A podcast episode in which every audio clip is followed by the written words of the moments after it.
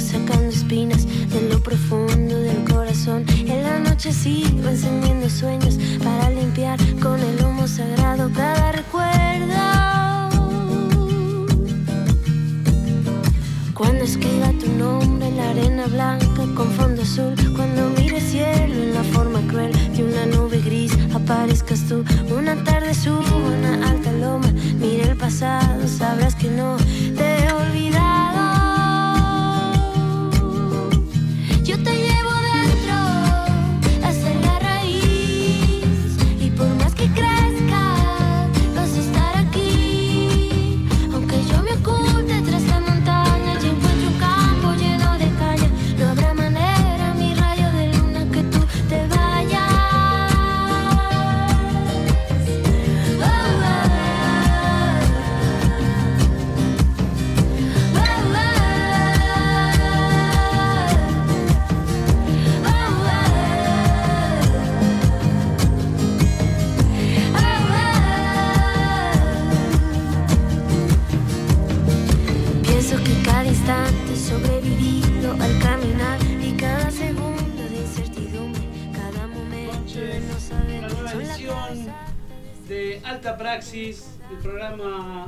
de la Asociación de... Muy bien, ahora sí, ahora sí, ahora sí, estamos, estamos al aire ahora. Buenas noches, buenas tardes para todos. Hola. Eh, teníamos un problemita acá de, de, de botón de on. Em, buenas noches para todos y todas. ¿Qué tal, Egui? Los saludamos eh, a todos los que nos están escuchando. Eh, una nueva edición de Alta Praxis. Eh, luego de una semana muy intensa, muy... eh, ¿Cómo decirlo? De muchas eh, emociones, Movimiento, sí. movimientos emocionales. eh, y bueno, estamos acá con unos micrófonos que se nos están retobando. Perdón. Eh, y, muy bien. Ahora eh, sí. ahora- sí, estamos, Ahora estamos sí. sí. sí, claro, exactamente. Estamos como, Vamos un poco como el país. un Em, poco. y bueno, y arrancamos, arrancamos este viernes. em, ¿Cómo les va? Buenas ¿Cómo noches, están? Diego. ¿Cómo estás? ¿Cómo ahora estás, sí, Gaby? ahora se escucha mi voz. Ahora sí, ¿cómo estás? Gaby Payarola, Bien, ¿cómo estás, Diego? ¿cómo muy bien? Julia Ramón, Hola, ¿cómo ¿qué estás? tal? Bien, muy bien. ¿Cómo estás vos? ¿Todo bien? Programa auspiciado por APSA, la Asociación de Profesionales de la Psicología Social Argentina. Por supuesto, por supuesto, sí, sí, sí, es así. No nos Y- olvidemos de los auspiciantes, por favor. Pero por favor, no, si no, ¿quién nos, quién nos paga si no? ¿Quién nos paga? ¿Cómo, cómo comemos, cómo llevamos, cómo paramos la olla? ¿No? ah, no, no, dice, no, no, está bien, no nos pagan, está bien. Bueno. Bueno, está bien. Ad Bueno. honorem. Pero imaginemos que sí. Sí. Bueno, eh, buenas noches a todos y todas que nos- los que nos están escuchando y ahora sí, eh, poniéndonos un poquito más serios, eh, tuvimos una semana, bueno, ¿no? Eh, todos, todos sabemos y todas los que están escuchando saben que fue una semana muy, muy movida. y bueno, seguramente durante el transcurso del programa vamos a poder charlar un poco, pensar un poco, tratando, tratando de hacer un esfuerzo de salirnos del, del común, de lo que aparece en los medios hegemónicos, tratando de pensar un poquito más allá, si se puede. Vamos a hacer un esfuerzo para poder lograrlo.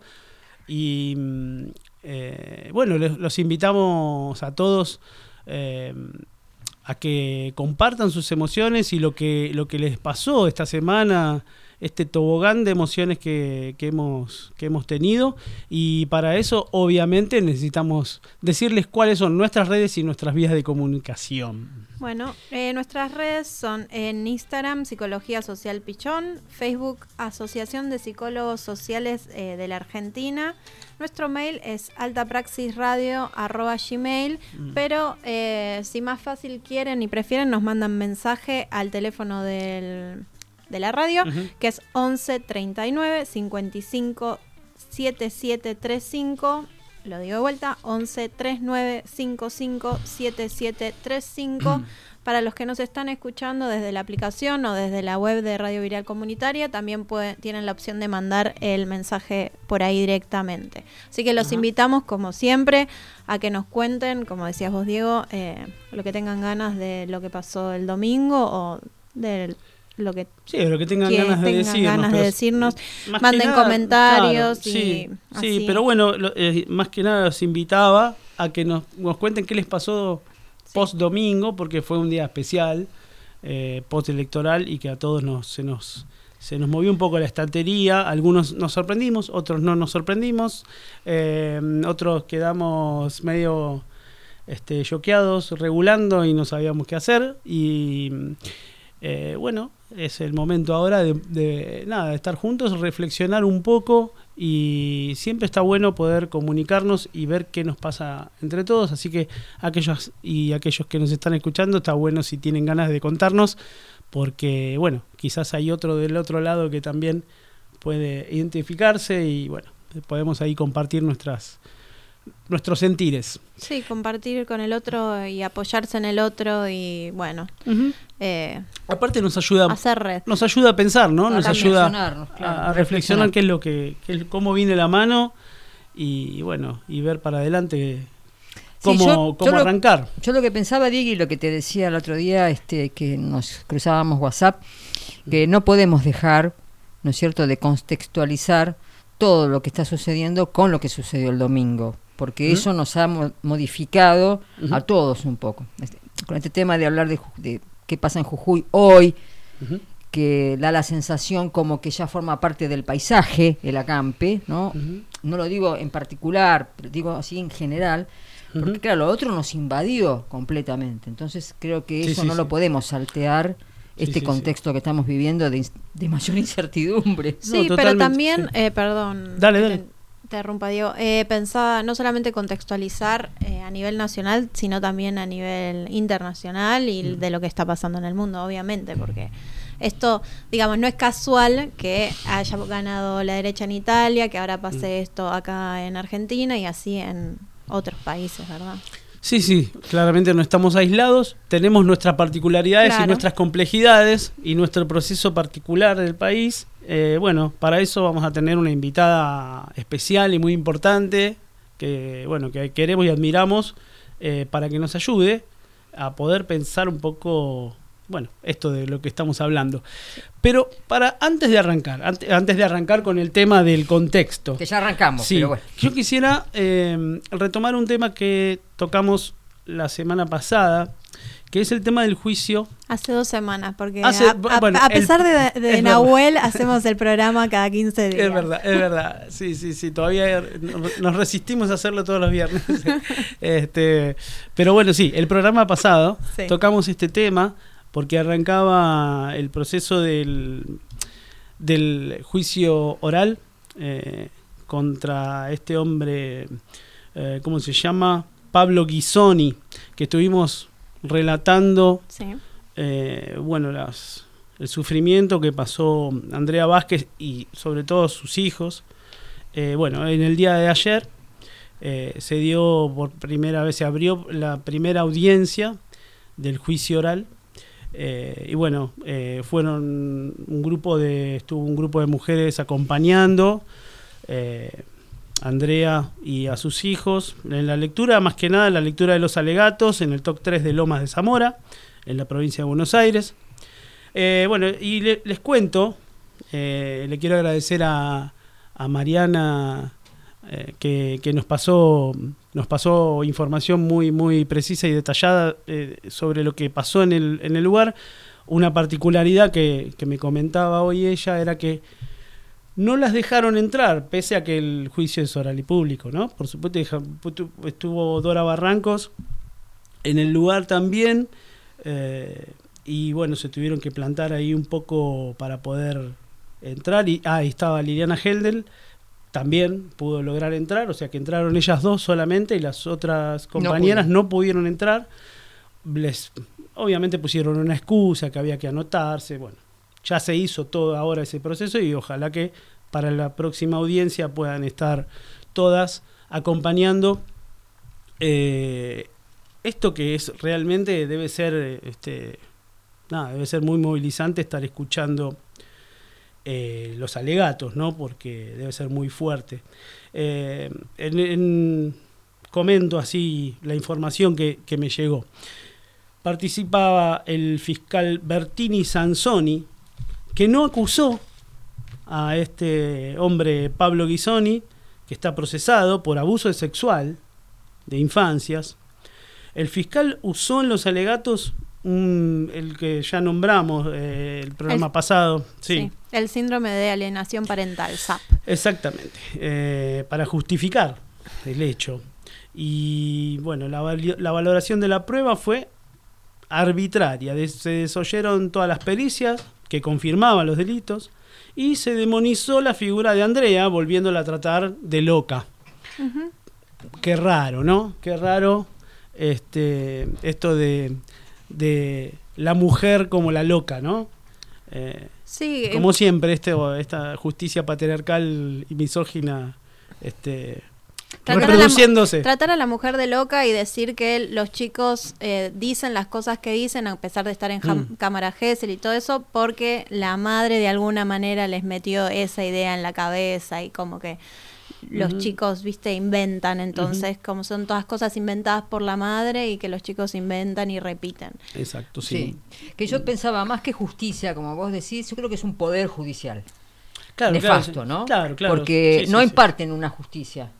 No, claro, sí. Es, es el poder judicial que ellos manipulan a, a Piacere, ¿no? Es una persona que tiene mucho poder, el acusado, y entonces, bueno, Sí. zafa. Y tiene, Lo mm, van por ahí haciendo- me ha llegado también en los comentarios que el mismo acusado eh, es, bueno, obviamente un hombre poderoso, como decís, y que ha tenido, eh, ha hecho tratamientos a algunos de los que están ahora eh, participando en el juicio. Bueno, Sí. hay todo ahí, una promiscuidad absoluta. eh, y como decía, bueno, la justicia patriarcal y misógina que se reproduce día a día y que hay que seguir eh, luchando y que desde este lugar, humildemente, vamos a seguir Apoyando la lucha de Andrea, por supuesto.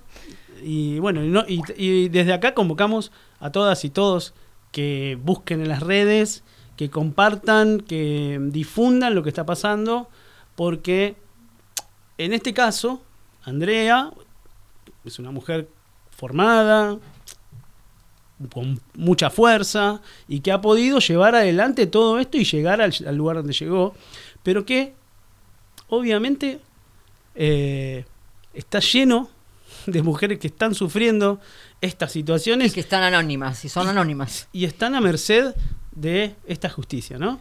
Entonces, nada, mm, se me ocurre que desde nuestro pequeño lugar que instemos a todos los que nos- todas y todas los que nos están escuchando a reproducir y a multiplicar esta noticia y, y difundirla, difundirla porque sirve para aquellas mujeres que, que están sufriendo también y que no se sientan que están abandonadas y, y a, a merced de estos varones. Digo así rapidito, Leo, eh, para explicar un poco qué es el SAP, eh, por si alguien no lo sabe. El síndrome. El síndrome, el SAP, el síndrome de alienación parental, es un concepto inventado por Richard Garner, médico psiquiatra denunciado por abuso sexual, que sus- sostiene que el relato de las infancias en relación a los abusos es un discurso implantado por la madre, esto que decía Claro. antes yo.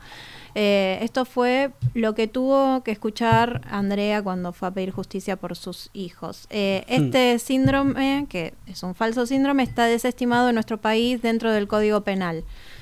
Bueno, pero se sigue usando para desestimar, ¿verdad? Claro. Eh, la denuncia de las madres. Si no me equivoco, creo que Andrea 40 veces denunció a, a esta persona, no, no es una persona, digamos, a Pablo Guisoni, su ex marido, por abuso sexual y violencia Sí, hacia yo- sus hijos. No, yo pensaba, eh, ¿qué es lo que sucede con todos, digamos, las, las- el, el Ministerio de la Mujer, eh, las, la- la- la- las agrupaciones por la violencia, por los femicidios, a pesar de los botones de pánico? a ¿Qué sucede? Que no paran, o sea, los, los- eh, los femicidios no paran, los abusos no paran. eh, este se hizo visible y como vos decís, eh, por suerte, por, por, por- las influencias que pueda llegar a tener. Pero eh, es como que ese famoso botón de- o las denuncias no, no sirven, no, no, no, no, no detienen. Es, es un... debe en ser otro muy- momento quizás lo de- podemos ampliar, ¿no? Sí, Pero sí, debe ser un una tema- impotencia impresionante eh, te- tener que llegar a ese lugar y que y no sentirte escuchada, eh, que te, Pero no que solamente te eso, sino que te, te eh, violenten. Debe ser muy difícil. los hijos de, de Andrea eh, estuvieron en custodia del padre por muchos años. Exactamente. O sea, fueron, eh, además de todo, fueron aislados de, de Andrea. O sea, que durante años vivieron abusos y justamente por esta situación de desestimar la denuncia, de hablar de síndrome de alienación parental, separan a los hijos de sus madres eh, y los, bueno, eh, mientras tanto el abusador sigue Sí, sí, sí. ejerciendo Sigue violencia impune, sobre, sigue impune. sobre Sí. sus hijos. Bueno. Ah, ah, acá nos están comentando que la, Sí. la verdad que no Muy estoy en tema, pero ah, pa- pa- nos comentan que hay, eh, a ver, que, que salió ahora en estos días, Mm. eh, sobre todo en las redes sociales, por lo menos lo que yo vi, eh, de grupos de Telegram compuestos por hombres que comparten mm, fotos y videos de chicas, niñas y mujeres y bueno, este miles y miles de personas y, y, bueno, pasan información de las de las mujeres, dónde viven, a, a- a- a- qué colegio van, a, eh, se leen las conversaciones de, de Telegram donde dicen, ah, yo pasé, por ejemplo, digo un ejemplo cortito, hoy pasé por el por la escuela de esta chica y no la vi, ¿dónde está? O, ah, esa piba es mi prima, si le tirás unos mangos, no sé qué, bueno, y todo violando obviamente la intimidad de las personas, pero además una cuestión de abuso terrible. Eh, eh, con 11 menores de edad. Con sea, menores de edad, eh, sí, 11.000 personas en un grupo de Telegram. Bueno, o sea sí. que consumen, ¿no es cierto?, ese tipo de información para llegar a su presa, supuestamente. Sí, antes era. Antes esto pasaba también mucho en Facebook. No sé si sigue pasando, si hay algún tipo de control mayor, pero me parece que Telegram queda como medio. No sé, nos, nos vieron toda esta cosa que hablábamos la otra Mm. vez también de la falta de legislación con- en cuanto a las redes sociales y todo eso. Entonces, Como bueno, no sé, no sé Mm. con qué lugar queda Telegram porque son grupos como si fuera un grupo de WhatsApp y no sé. como que es algo privado y que Sí, pero bueno, no la verdad que no bueno ahí eh, quizás tengamos que hacer en, próximos programas algún tipo de investigación, o investigación, hablar sí. con alguien eh, eh, que tenga más conocimiento para poder enterarnos de qué se trata esto porque a mí me suena a bueno obviamente a reacción misógina a provocación provocación violenta misógina y patriarcal A pero raíz, bueno a raíz de esto, Sol Despeinada, si la conocen, la siguen en redes, eh, hizo una encuesta en su Instagram y eh, decía, ¿alguna vez te pasó? Y, por ejemplo, de chicas que le pasaban fotos desnudas a sus novios y que después los novios los compartían en el grupo de trabajo, en el grupo de sus amigos de fútbol. Mm. ¿Y alguna vez te pasó? Sí, me peleé con mi ex y me amenazó con publicar mis fotos en tal y tal lugar. Mm. Bueno, Bueno, todas... eso se llama extorsión Bueno, sí, sí, pero digo, eh, son no son solamente situaciones en las que, eh, bueno, hay Que lo íntimo pasa a lo público, ¿no? sí. Eh, con una forma descarnada, ¿no? Yo me acordaba lo que vos decís. Eh, yo recuerdo en Instagram, cuando no sé si ahora pasa lo mismo, eh, pero me acuerdo que eh, Lucy, mi hija, había denunciado por eh, había un ataque a animales, no sé si a, a qué animales había. Y no sé, Instagram intervino y bajó esa esa esa nota. No sé, eran animales, no importa, era una cuestión agresiva, era algo contra un animal, despiadadamente. No sé si en estos casos hay algún señor Telegram que, que esté observando o algún señor Sí. Facebook. no bueno, sé. acá Sí, lo que sí. me manda eh, que lo que sucede es se cierran los grupos y se vuelven a abrir otros y se Claro, abren otros, sí. bueno, se mandan las fotos obviamente sin consentimiento de las mujeres que Obvio. aparecen, eso es obvio, ¿no? En este momento el grupo se llama Los Magios, es un grupo de Tucumán parece. Qué horror. 11.000 tucumanos. Eh, bueno, y así se van pasando fotos. Sí, Eh, Eh, bueno, me- metámonos eh, mm, para la próxima, para el próximo programa. Me parece que bueno. es un tema que también eh, eh, tenemos que avanzar y profundizar. Eh, sí. Porque forma parte de nuestra vida cotidiana. absolutamente, absolutamente. Y quedan muy desprotegidas las, las niñas, ¿verdad? Y, y por estos medios nosotros hace- eh, visibilizamos algo que quizás no sale tanto en las publicaciones o en las tapas de diarios o en, o en las redes mismas, ¿no? Bueno, Mm.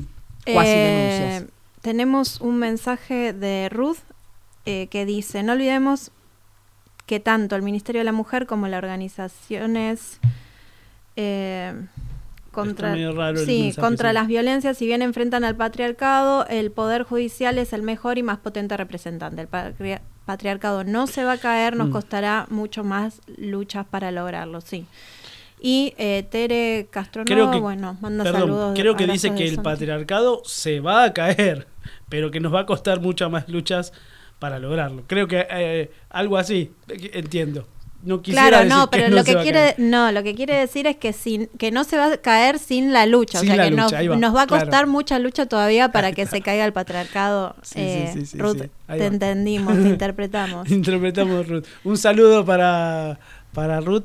Un beso Muchas grande. gracias por el Muchas gracias por, por, el- por la opinión y eh, bueno, esperamos que aparte eh, las demás personas que estén eh, también. Nos interesa mucho saber qué es lo que qué es lo que les pasa con estas con estas cosas que con estos temas. eh, porque bueno, es la, es la mejor manera de poder eh, reflexionar juntos, porque acá nosotros y nosotras tres estamos acá simplemente detrás de un micrófono, pero no hay, no hay ningún saber especial ni específico con el que contemos, digamos. Nos, nos interesa mucho saber qué, qué es lo que tienen para decir los que nos están escuchando y las que nos están escuchando. Bueno, Eh, aprovechamos para repetir redes, entonces Dale, así dale. la gente nos, nos escribe. Instagram Psicología Social Pichón, Facebook Asociación de Psicólogos Sociales eh, de la Argentina, mail altapraxisradio.gmail.com y el teléfono de la radio es 11 39 55 77 35. decirlo otra vez, otra vez más. 11 39 55 77 35. Presentamos a los que están del otro lado del vidrio. Y bueno, dale. ¿Quién está del otro lado del vidrio? Que hoy, hoy este, llegaron ahí medio sobre la hora y nos asustaron un poquito. Estábamos medio ansiosos que no, había, no iba a quedar nadie del otro lado. Iba, iba a quedar eh, Mica, que está en los controles, pero que no, puede- Martín. no es un pulpo. No, pobre. es casi, casi. un- Sí, sí, Sí, ya, sí. ya tiene cu- cuatro manos, pero más de cuatro no tiene. Eh, Nahuel Varesi, Laura Spiegel, eh, Laura Pizorno, que hoy no pudo venir, y Paula Lewinger, que No eh, sabemos. toda- no sabemos cuándo. No sabemos cuándo Sí, vuelve. le estamos capaz. pidiendo la extradición, La desde extradición, España. Sí. Que la envíen otra vez porque la manden. Porque, Sí, por no favor. sé, me parece que se está queriendo quedar. Y Bueno. Eh, Eh, Julia Ramundo, Diego y- Pasalia, sí. Gabriela Payarola. El señor que habla. Bueno, Bueno. em. Difícil salir, ¿no? Sí, sí, sí. Vamos a tener que cambiar, de cambiar un poco de, cambiar un poco de tema. Vamos a volver, volvemos eh, a lo que veníamos también en el programa pasado, ¿no? Eh, pero quizás desde otro ángulo, tratando de, encontrar otro ángulo eh, a la problemática, que es la situación en Jujuy. Eh, pero tratando de ver cuál es la situación socioeconómica en Jujuy. ¿no? ¿Qué es lo que está pasando en Jujuy? Con bueno, lo que venimos hablando de las luchas de docentes, comunidades originarias, esto de la, de la reforma de la Constitución, la lucha porque la reforma se caiga porque es una reforma ilegítima, ilegal, eh, bueno, tiene todas en contra, totalmente arbitraria, eh, a espaldas del pueblo. Eh, pero aparte, bueno, también relacionándolo con lo que ha pasado este domingo, que nos llamó también la atención, eh, un 40% de, de esa misma población que está sufriendo esta situación, votando a un candidato que parece, parece, parecería un candidato que abona este tipo de prácticas o abonaría este tipo de prácticas y después vamos a tratar de entender qué, qué es lo que qué es lo que conecta a este candidato con ese 40%. Obviamente, entendiendo que no vamos a descubrir la pólvora y no vamos a cerrar el tema, porque es un tema muy complejo, muy abierto y lo nuestro va a ser simplemente buscar alguna punta de donde, de donde tirar, ¿no? Sí. Bueno, ¿y qué, le, qué, qué les parece a ustedes? ¿Qué, qué, qué, mm, Yo, eh, la verdad que no tengo tus estadísticas, para Mm. ser franca. Eh, lo que yo siento o pienso es Mm. que eh, la población de Jujuy no son solamente los pueblos originarios. Entonces, eh, también hay burguesía mm, solapada, también hay, eh, hay derecha solapada, eh, porque a mí me da la sensación que con toda esta movilidad legítima del malón y de la campe terrible el otro día con la lluvia, espantoso, menos mal que bueno, ATE y, CTA. y CTA les dieron Sí. cobijo. Sí, Eh, perdóname, a propósito de eso, que les dieron cobijo ayer que con la lluvia tremenda que hubo y que Solicitan sí, solicitan eh, frazada, eh, comida elaborada, eh, calzado, Pañales. medias, todo lo que puedan acercar, lo que nos están escuchando, lo que puedan acercar, tanto a la, a la CTA Capital eh, como a ATE Capital, que están muy cerquita ahí Sí. en San Telmo. Eh, Tenemos los Ellos- domicilios. Sí, ATE está en Belgrano. buscar. Uno está en Castro Barros, que no me acuerdo ahora la dirección, pero es muy fácil de encontrar para quien Sí, quiera muy- son muy acercar algo. Ahí pueden acercarse con comida elaborada, sobre todo, porque No tienen dónde. No tienen dónde cocinar. Y bueno, obviamente ropa de abrigo, lo que. eh, CTA u- Piedras utilizan- 1065, ¿puede ser? Claro, en la calle Piedras, exactamente. Eh, ahí está CTA. Y en la calle Castro Barros está ATE. Eh, bueno, estas dos organizaciones dieron eh, techo, porque algunos hemos visto la situación en la que quedó el acampe ayer con la lluvia terrible que se desató sobre la ciudad. Eh, bueno, y nada, también de vuelta a los que nos están escuchando y las que nos están escuchando, si tienen algo como para acercar, va a ser muy bienvenido. Mm. Disculpame que te. No, no, al te contrario. pues esto es un- esta es una composición entre todos. Este, yo lo que siento es que, lo, lo que he visto también, es como un poco se va desmembrando lo que en un momento fue un conglomerado determinado y ahora hay muchos que se han retirado. Eh, al ver, bueno, que no tuvieron respuesta, que están sus, padeciendo este, estar al aire libre, eh, todos los embates de la policía también acá, entonces eh, creo que también se está desmembrando y no tenemos que dejar, pienso yo, de por lo menos nombrar todo el tiempo, porque eh, termina siendo parte del paisaje. Sí, eh, sí, sí, como no hay, que- no muchas hay que veces. naturalizar. No hay que naturalizar. Aunque queden cuatro, eh, no hay que- eh, así pasó, por ejemplo, yo me acuerdo con los excombatientes de Malvinas, este, que no les daban eh, su pensión porque no habían estado en la isla. Hicieron un acampe, pero de meses y meses y meses. Y yo que trabajaba ahí cerca, que me acerqué en alguna oportunidad, eh, después en un momento se fueron.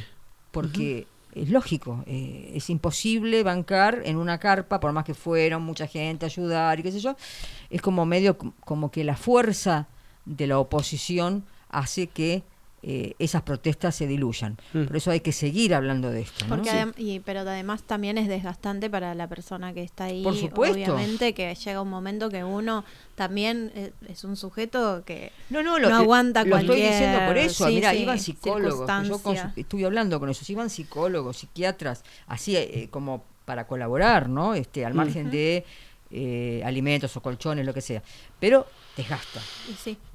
Bueno, y yo traje algunos datitos. Algunos datitos. Por eso, de vos sos el científico. La, la Secretaría de Investigación de Vinculación Tecnológica e Institucional del Observatorio de Políticas Públicas de la UNDAP, la Universidad Nacional de Avellaneda. Eh, y tienen un informe que es muy interesante.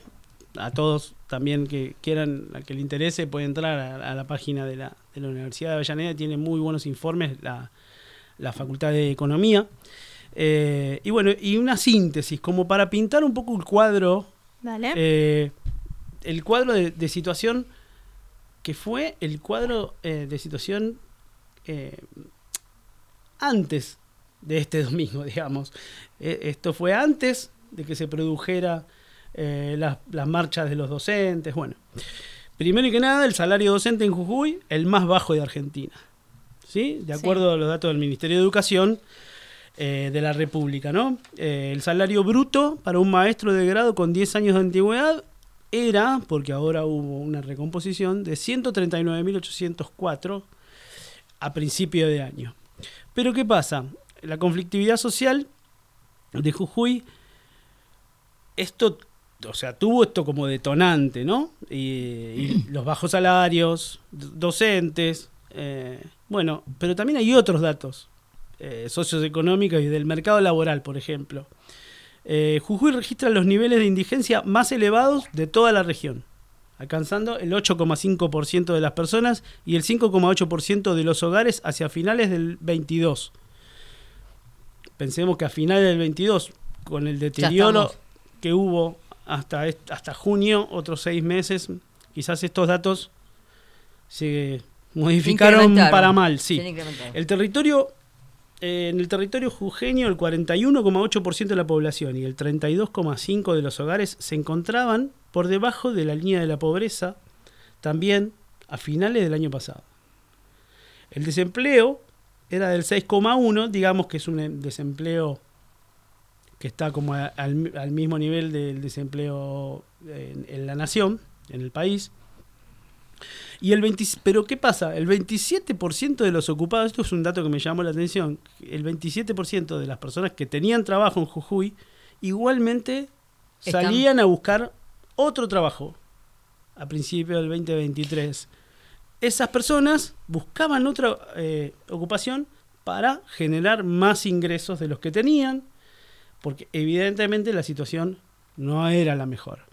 O sea que hablamos de docentes, pero no solamente hablamos de docentes, hablamos de una población un poco más extendida que los docentes.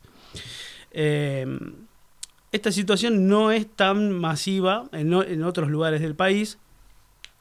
Eh, baja, el, el porcentaje baja, baja al 20% que demandan otro trabajo. Pero obviamente esto, yo todos estos datos lo que estoy trayendo son de principios del año. Bueno, en la provincia el 13,1 eh, se encuentra subocupada. Y en la categoría PEA, se le llama, eh, engloba a personas ocupadas que trabajan menos de 35 horas semanales, o sea, tienen un trabajo de medio, medio turno. Eh, por causas involuntarias, o sea, trabajan eso porque es lo que pueden trabajar, porque no, no tienen posibilidad de trabajar más. Si pudieran, lo harían. Eh, y están dispuestas a trabajar más horas. Esa cifra también se encuentra por encima de los niveles de la región. Bueno, hay muchos más datos, Sí. hay muchos más datos, eh, pero creo que esto pinta un poco el caldo de cultivo que terminó eh, también detonando en, obviamente, esta, la situación de Morales y su, y su arbitrariedad y su traición eh, al pueblo de Jujuy. Eh, y bueno, es uno de los aspectos. Ahora tenemos otros aspectos. Yo te quería hacer un alto. Sí. Eh, vos sabés que eh, está bien, está la Universidad de Avellaneda. ¿no? la Facultad de. Económicas, este, digamos, como que le podemos dar, eh, como que son de total seriedad. Pero los encuestadores, los que se dedican a encuestas y formulan sus famosos, este, muchas veces meten dentro de los empleados a los que están subempleados. Entonces vos decís, ah, Claro. bueno, pero no es tanto el, el- el nivel o el porcentaje de desocupados. Y resulta que meten dentro de los ocupados al que está cobrando un salario eh, estatal, un salario, mm, ¿cómo se dice? Sí, sí, sí. Eh, Salario mínimo, decís. no, un sal- eh, una retribución del Estado Sí. o una UH, o, Sí. o sea, hay que tener no no estoy no soy yo quien, ¿no? No, Pero sé si es justamente la de UH, pero sí eh, empleados públicos que cobran algún tipo de plan. Lo porque meten- hay una contraprestación laboral que se hace por ese, por ese plan. Claro. Por lo tanto, se los considera eh, eh, ocupados, digamos. ocupados. Sí, pero en realidad es un ocupado Ahí. preca- encima precarizado. Por el mismo Estado. Sí, por el mismo Estado. Seguimos con el caldo de cultivo.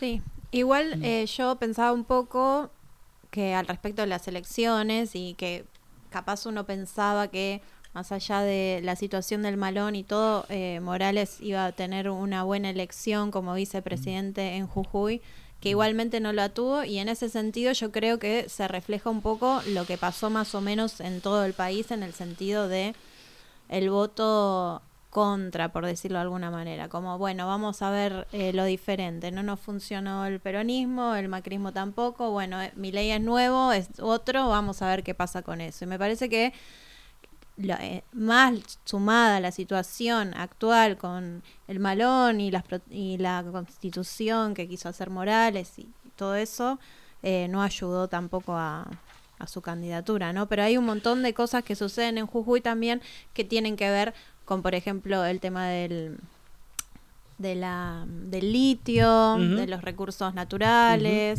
Bueno, fue uno de los temas de la protesta, ¿no? Porque Por ellos supuesto, iban a sí. quedar eh, sin su lugar Bueno. de, de- de- de vida, ¿no? Claro. Con la Bueno, naturaleza. ¿quién controla eso? ¿Quién lo controla? ¿Quién controla? Bueno, actualmente existen quién lo alrededor... vende. Bueno, claro, exacto. Alrededor de 38 proyectos hay avanzados de litio en el país. Solo están operativos uno en la provincia de Jujuy y otro en Catamarca. O sea, hay 38 proyectos y hay dos Funcionando. que están operativos. El salar de Olaroz, en Jujuy, es explotado por Alkem, ex oro cobre australiana. Mira, Toyota de Japón y la estatal jujeña Gemse, con un 8,5% del paquete accionario. En Catamarca, el proyecto Fénix en el Salar del Hombre Muerto es explotado por Livent de Estados Unidos. seguramente en la corporación debe haber te- que dejar algún porcentaje Mm. para el Estado. eh, mínimo, tal vez. Pero No, debe claro, ser que en el pagan alguna regalía, se- eh, ellos pagan alguna realidad, pero que es, es mínima y el recurso Exacto. está eh, en manos de la provincia. Ahora bien, el pasado mes de mayo, las- estas dos empresas, Alchem y Livent, anunciaron la fusión. O sea, Claro. la que está en Catamarca y la que está en Jujuy anunciaron una fusión. Concentración. Sí. Paul Graves, presidente y director ejecutivo del event, sostuvo que esperan desempeñar un papel aún más grande en la aceleración de las políticas de descarbonización. Y concluyó, como una empresa combinada tendremos la escala mejorada, la gama de productos, la cobertura geográfica y las capacidades de ejecución para satisfacer la demanda de rápido crecimiento de nuestros clientes de productos químicos de litio.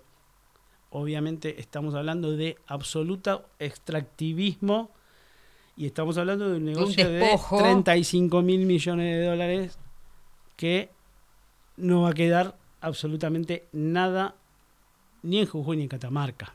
No. El problema del litio es eh, que el- la forma de extracción es a través de la, mm, del vapor, de la va- evaporización. Y con eso utilizan mucha agua. Contaminan. Eh, no, pero además utilizan el recurso del agua que después, sí, obviamente, esa agua queda salinizada. eh, no, no deja de ser agua dulce, que es agua de consumo, digamos. Y el, creo que si no me equivoco lo que leí era que por una tonelada de litio se usan dos millones de litros de agua.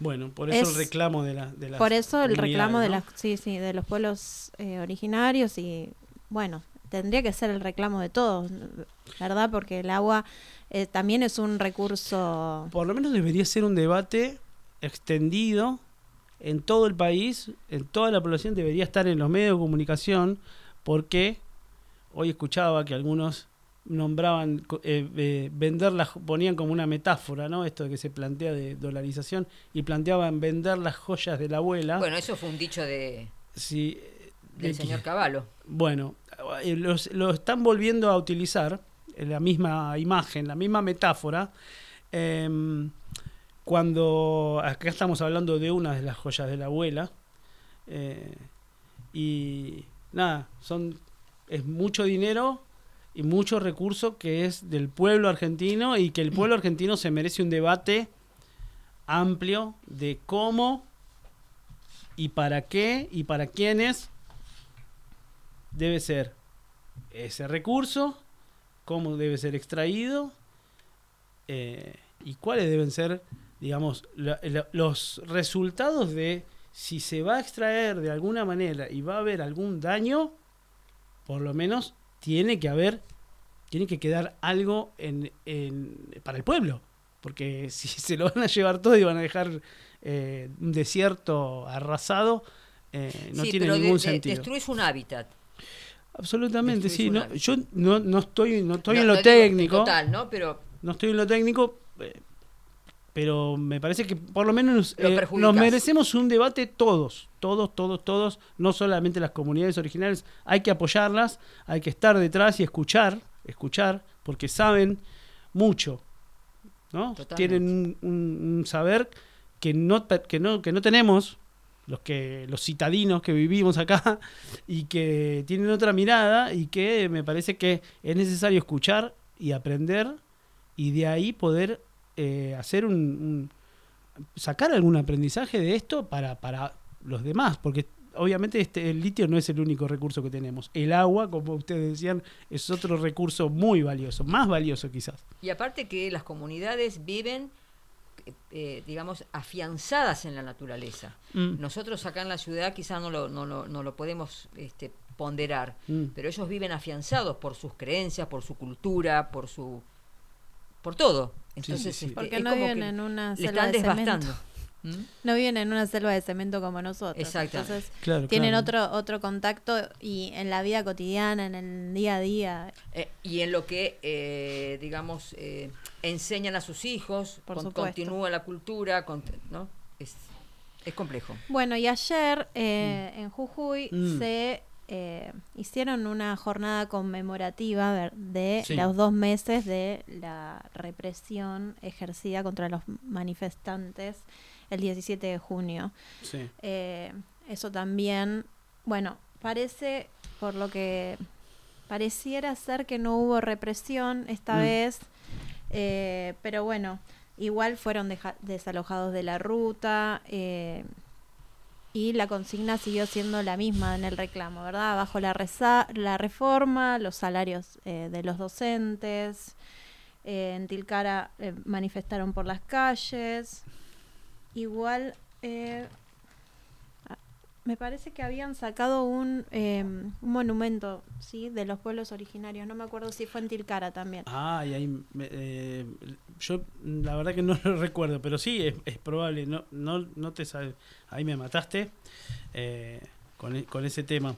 Eh, pero bueno, eh, obviamente la lucha continúa, la lucha continúa. Y obviamente ahora dejaron esta conmemoración, los, la policía y los grupos de choque mirando cómo se hacía este, este homenaje a la lucha, ¿no? Un- una especie de homenaje, ¿no? Que hubo, hubo música, hubo cierto, Sí. cierta manera de, de ¿cómo decirlo? Conmem- conmemorar o... Sí, es un festejo por la lucha, ¿no? Exacto. Es un, un- esta lucha la vamos a festejar. No, no importa cuántos palos nos tiren o cuántas balas, eh, eh, la lucha se festeja. La resistencia. Sí, la resistencia va La a continuar. No, y Eh, mantuvieron, creo que las características de las de las marchas como venían haciendo también esto de la música Así, de- baile. sí, siempre eh, es algo que creo se mantuvo desde el inicio y perdón sí me equivoqué Sí. no fue en Purmamarca sino que fue en Humahuaca Ajá. que el intendente removió la estatua del líder quechua Vitipolco de Ah, la mira. plaza del pueblo así que bueno Eh, bueno, eh, mira, acá estaba, tenía acá un, un apunte que me había también bajado de, de internet y me encuentro con un, un tweet de este señor Elon Musk. ah mira eh, sí. que dice, mirá, mirá muy que, que es muy explícito, dice el tweet de advertencia de Elon Musk al pueblo de Bolivia el 25 de julio en el 2020, dice, golpearemos a quien queramos, asúmelo. Esto eh, directamente, ¿no? Eh, sin ningún tipo de... de- Una Bullrich de cualquiera. Sí, eh, está subido al, subido al caballo del gendarme del mundo, ¿no? Un Ultra millonario eh, que dice vamos a arrasar con todo, ¿no? Pero bueno, hay que hay que tomarlo hay que tomarlo no, no graciosamente, sino saber con quién estamos con quién estamos jugando y con quién estamos hablando aparte, ¿no? Porque hay conversaciones. Otro tema, por ejemplo, hay conversaciones. Ahora tenemos a un a un candidato y ministro que ahora viaja Sí. y va a tener conversaciones con otros señores del FMI, ¿no? Con los señores del FMI. Bueno, un ejemplo, esta empresa Livent de Estados Unidos recomendó al Tesoro de Estados Unidos incluir al litio argentino en los beneficios de la ley de reducción de la inflación para tener un acceso diversificado a las fuentes del mineral crítico dado que el carbonato y el clorhidrato de litio que el Livent provee desde la Argentina son minados y extraídos como resultado de inversiones de capital estadounidense. Mira.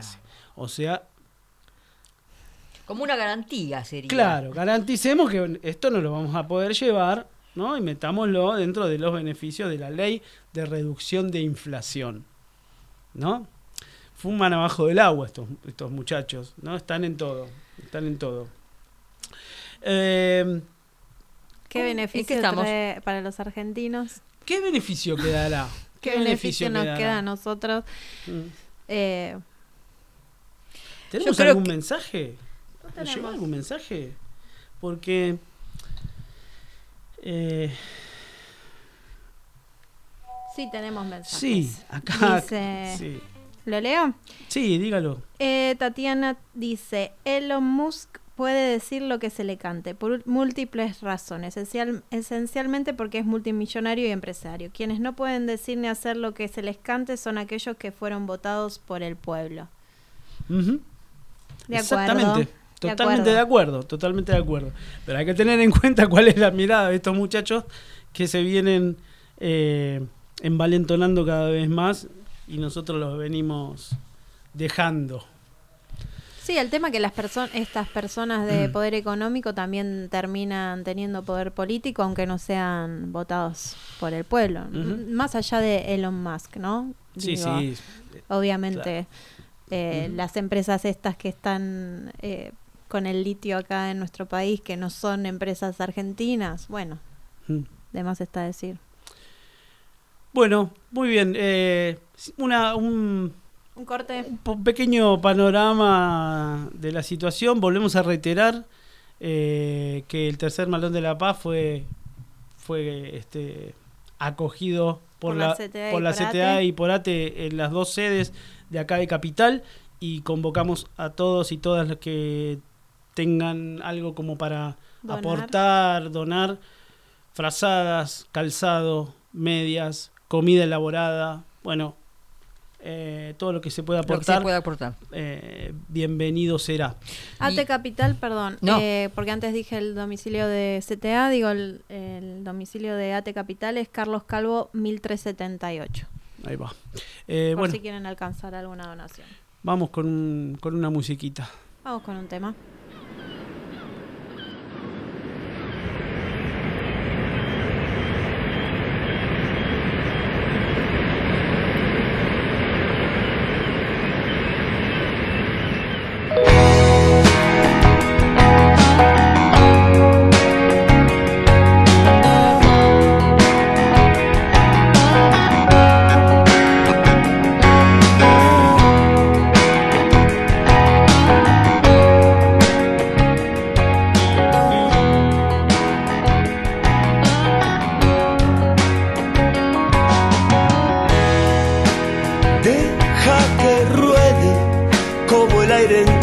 Las hojas.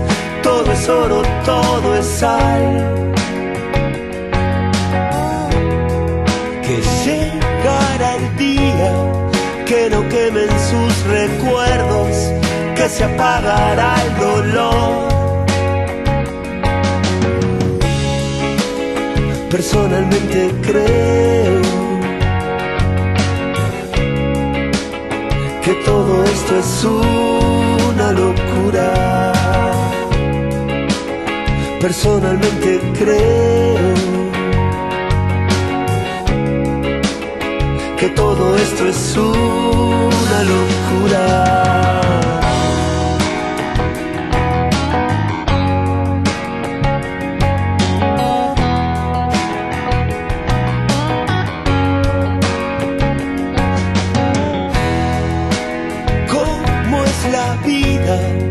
Cuántas veces en el cielo, cuántas en la oscuridad. Que solo es el tiempo el que llevará tu vida a donde quiere que estés. Personalmente creo todo esto es una locura. Personalmente creo que todo esto es una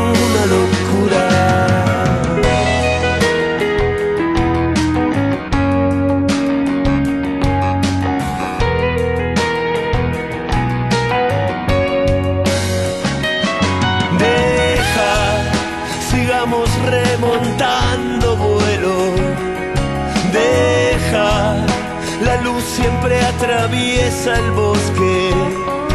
Después es solo un recuerdo. Después solo pasará.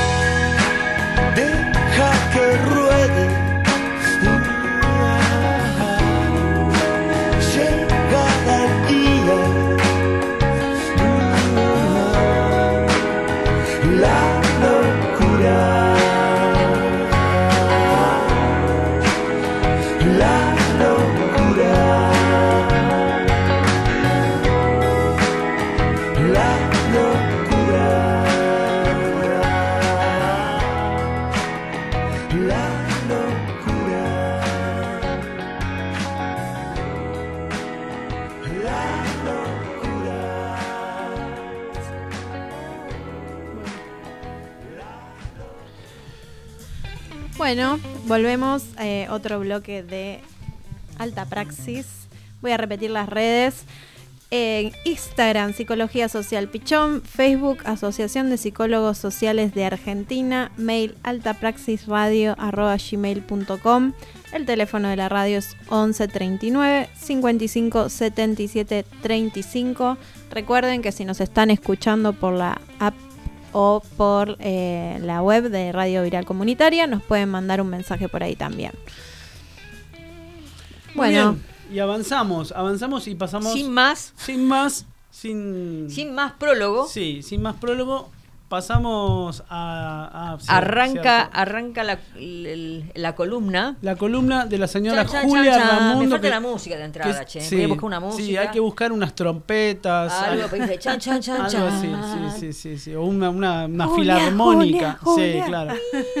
Exacto. Algo. Eh, no, esto es para desconstructurar, ¿viste? Pero bueno, estamos, somos todo oídos para escuchar qué película nos traes, que Bueno, eh, siempre nos gustan tus películas. Bueno, muchas gracias. Como siempre, es- son películas de plataforma gratuitas. Este, Muy dejo bien. el link para la- los que quieran verla. Eh, exactamente. eh, Con un ojo tapado. No, es, es que hay películas que realmente no se, no, se- no- o sea, no, no se encuentran, no, se, no, no están para, para poder ver ni en el cine, ni en el Netflix, ni en ninguna de esas plataformas. Eh, son robadas, pero están para robarse, o sea, claro. nada. Eh, la película de hoy que traje se llama El Olivo. El olivo. Es una película española Mm. del 2016. Eh, su director es Isiar Boliain. Eh, pues yo puse una frase eh, como para arrancar, Mm. que es una frase que dice el protagonista. Ese árbol es mi vida, de mis padres, abuelos y padre de mis abuelos.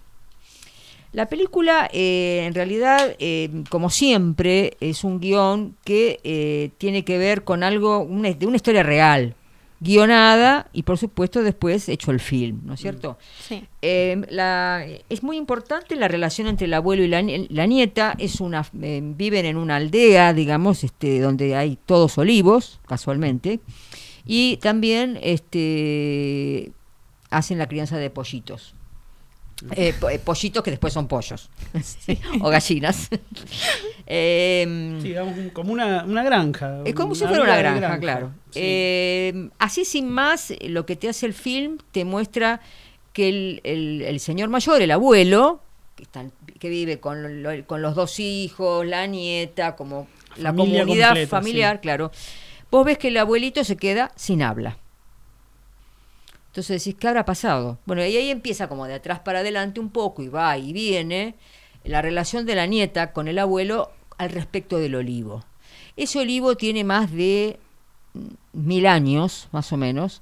Es realmente cuando si ustedes la llegan a ver, tiene una forma media monstruosa el, el- el tronco, imagínense lo que es ese árbol. Y la niña juega mucho con el árbol y el abuelo. Hay como una, una cuestión de ¿cómo decirlo? Como una relación entre la Mm. naturaleza y el abuelo que aparte quiere dejar para la posteridad. Se me, se me viene a la cabeza algo como transgeneracional. ¿no? Exactamente. Una cosa de- o sea, por eso él se queda sin habla, en ese, que te lo presenta sin habla y que la, la nieta empieza a hablarle y vos decís, ¿qué, ¿qué es lo que sucedió? Entonces después empieza, arranca la película de qué es lo que sucedió. Mm. Viene una empresa extranjera Ajá. a eh, ofrecerles dinero Me suena. ¿Te suena? Me suena. Eh, para la venta, o sea, para que vendan el olivo, es una cosa de locos. En realidad es una metáfora. La película es una metáfora. eh, es una película militante realmente. y yo la traje por este tema, porque fíjense ustedes que siempre la cuestión de los conglomerados, los concentrados, los apoderados, van hacia lo que quieren con el daño que produzcan, no importa. No importa. O sea, acá el olivo, vos decís, el olivo es una planta. No era una planta. Primero que era un árbol gigante y tenía toda una historia para la familia. ¿Y qué pasa? Ahí entra como un conflicto familiar porque los más jóvenes dicen, y vendámoslo, nos están ofreciendo un montón de plata, vamos a ir con lo que- eh, cosechando lo- lo- las- los olivos, vamos a ir con los árboles y los injertos, vendámoslo. Y lo venden. Es tremenda la escena cuando vienen las topadoras. O sea, venden el árbol, venden la granja. Venden el árbol. El árbol. El árbol. ¿Y por qué porque lo el quieren árbol? poner, claro. Ah, ahí está. Porque lo van a utilizar como un ar- ar- artefacto, no diría, eh, de, de, de, ¿cómo se dice? Como de artístico Ah. adentro de una corporación. Ah, Lo van a eran- poner adentro de una empresa. Exactamente. Como entras al, al Claro, en vez de edificio poner unos, y hay en un vez de poner unos ficus, como poner vos en tu casa. Como o- un adorno. un adorno. Mm. Eh, ya está todo, vos ves todo vidriado y el, en el medio está el olivo, que ocupa eh, toda la entrada. Es algo muy, eh, Sí, sí, sí. eh, muy este, extravagante, este, y en Alemania. O sea, vos ves como las topadoras y vos los ves a lo- al viejo que se va desarmando a medida que las topadoras cavan y se llevan el árbol. Yo digo, ¿crecerá el árbol? Bueno, lo hacen, viste que están los, los que lo Sí, sí. cortan, lo ponen, lo que yo. Bueno, lo, lo ponen ahí al árbol como eh, una cosa decorativa.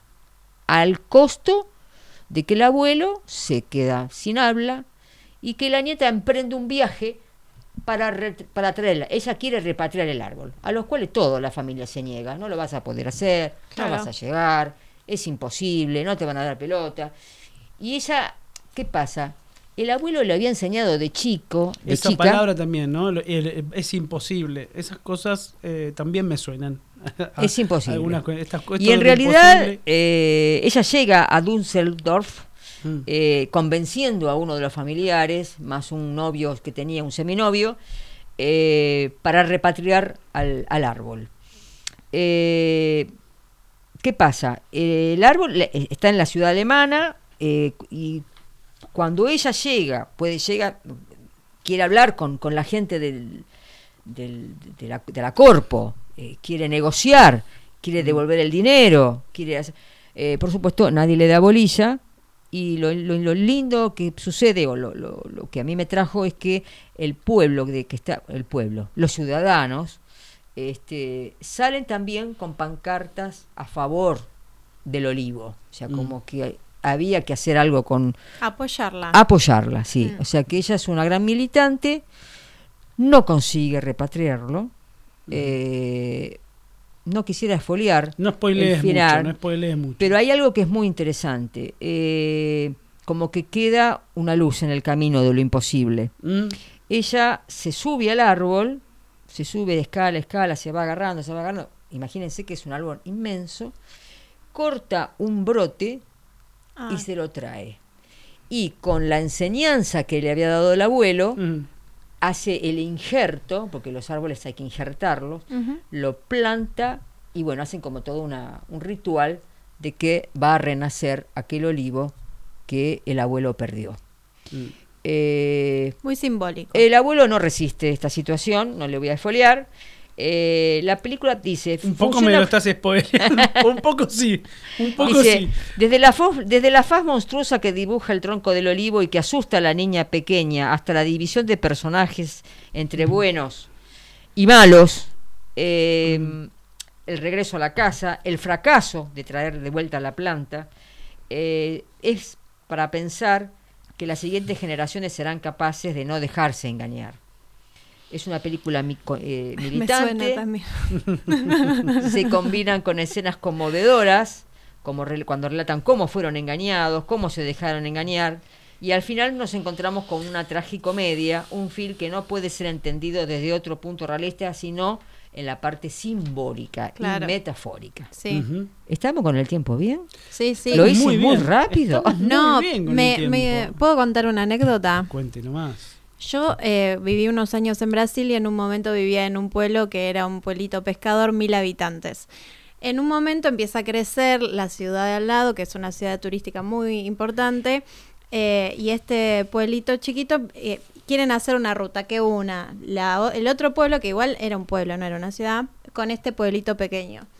Y querían pasar la ruta y sacar justamente un árbol que estaba, cuando llegabas al pueblo donde yo vivía, había un árbol, enorme, no me acuerdo qué Árbol era. qué árbol era ¿Qué especie? realmente, qué especie. Bueno, el pueblo, todos los mil habitantes que eran, se unieron para decirles que no, que no van a, que no iban a sacar el árbol, que no lo iban a sacar, que no lo iban a sacar. Y hoy día la ruta hace una vueltita así alrededor del O sea árbol. que triunfaron. Hermoso. Pero el árbol no lo sacaron. Triunfaron. Sí, triunfaron. Me hizo eh, acordar a eso. Mm. Bueno, la- el árbol. Bueno, yo creo que Eh, acá pero- igualmente si se, eh, lo podés ver también como un logro, ¿no? Porque ella llegó, la nieta llegó, quiso salvar al abuelo, quiso que el abuelo Sí. volviera a hablar, se trajo el brote para que vuelva a renacer.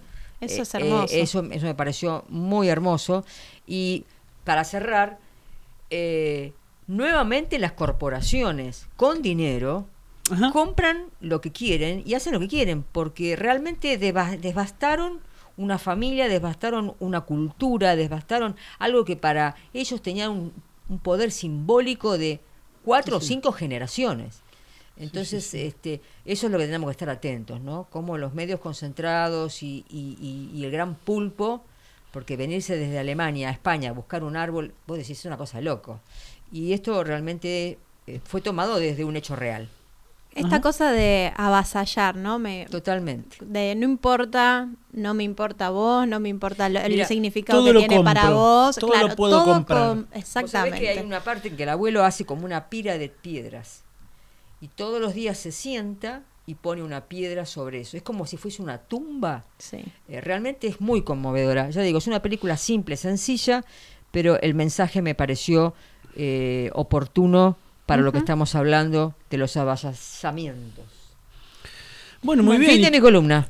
Pero- ah, bueno, pero eh, lo hiciste a mí a mil por hora. Tiempo récord. Y, y para esto también deberíamos tener otra otra, Otra musiquita. otra música de cierre. Claro, eh, como hacían este, como eran los que hablaban eh, de, de- de films, que se escabeaban y hablaban. Rómulo Rómulo, Berruti y el otro. Sí. Bueno, acá estamos con, acá estamos con Na, na, nos falta el whisky, nos falta el whisky. Este. Pero ¿Y ahora? sí, no, no, que no, no. se te trabe la lengua. eh, Este, como bueno, a los muchachos también se les trababa. Se les trababa, sí, sí. Pero también pasaban unas buenas películas. Sí, totalmente. Recuerdo. sí. Eh, bueno, eh, espectacular. ¿Cómo, es- ¿Cómo es la película? La película Repetámosla se para los El oyentes. Olivo y Sí. les dejo acá la producción. Eh, hay dos enlaces diferentes, eh, los dos son gratuitos y no lo estamos haciendo mal a nadie. ¿Es una película en No. castellano? Es una película en Ah, castellano es porque es española. española, Ah. no hace falta subtítulos. Bueno, muy bien. Eh, Vamos con un tema. La nieta se llama Alma. ahí va. Bueno, Si lo querés metaforizar, también lo podemos metaforizar. bueno eh, ya los Hay que vean la película podrán, podrán sacar sus conclusiones. Eh, vamos, tenemos una canción ahí como para poner. Bueno, y volvemos con una nota, una nota linda.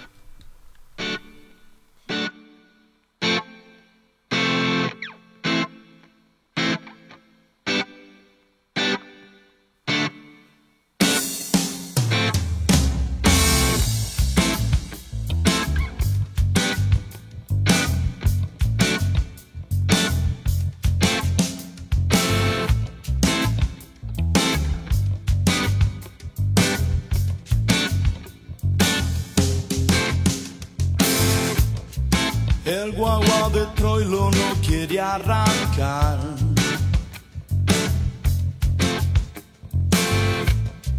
Falta envido, truco, chiste nacional. Estamos en Benaguita, el mayoral.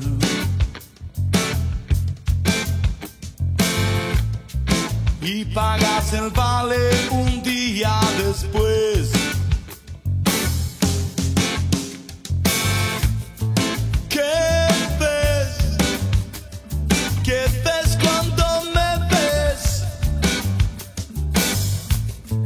Cuando la mentira es la verdad.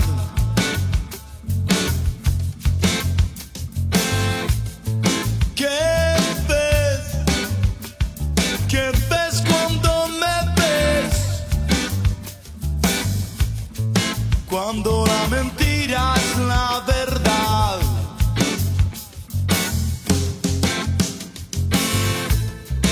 La prensa de Dios lleva póster central.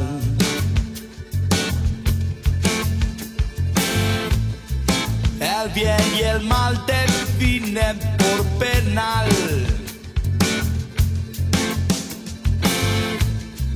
Vía la chapita porrón en Palomar. Cruzando la vía para poderla pasar. ¿Qué ves? ¿Qué ves cuando me ves? Cuando la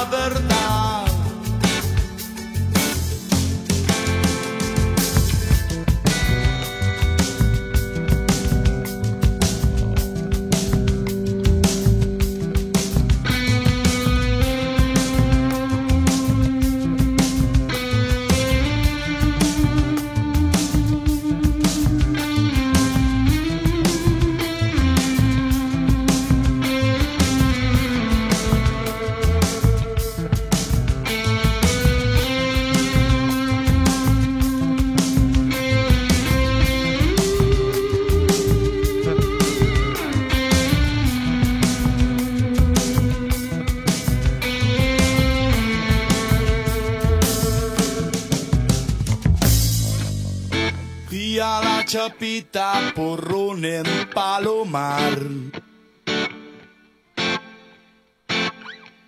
Cruzando la vía para poderla pasar. ¿Qué ves? ¿Qué ves cuando me ves? Cuando la mentira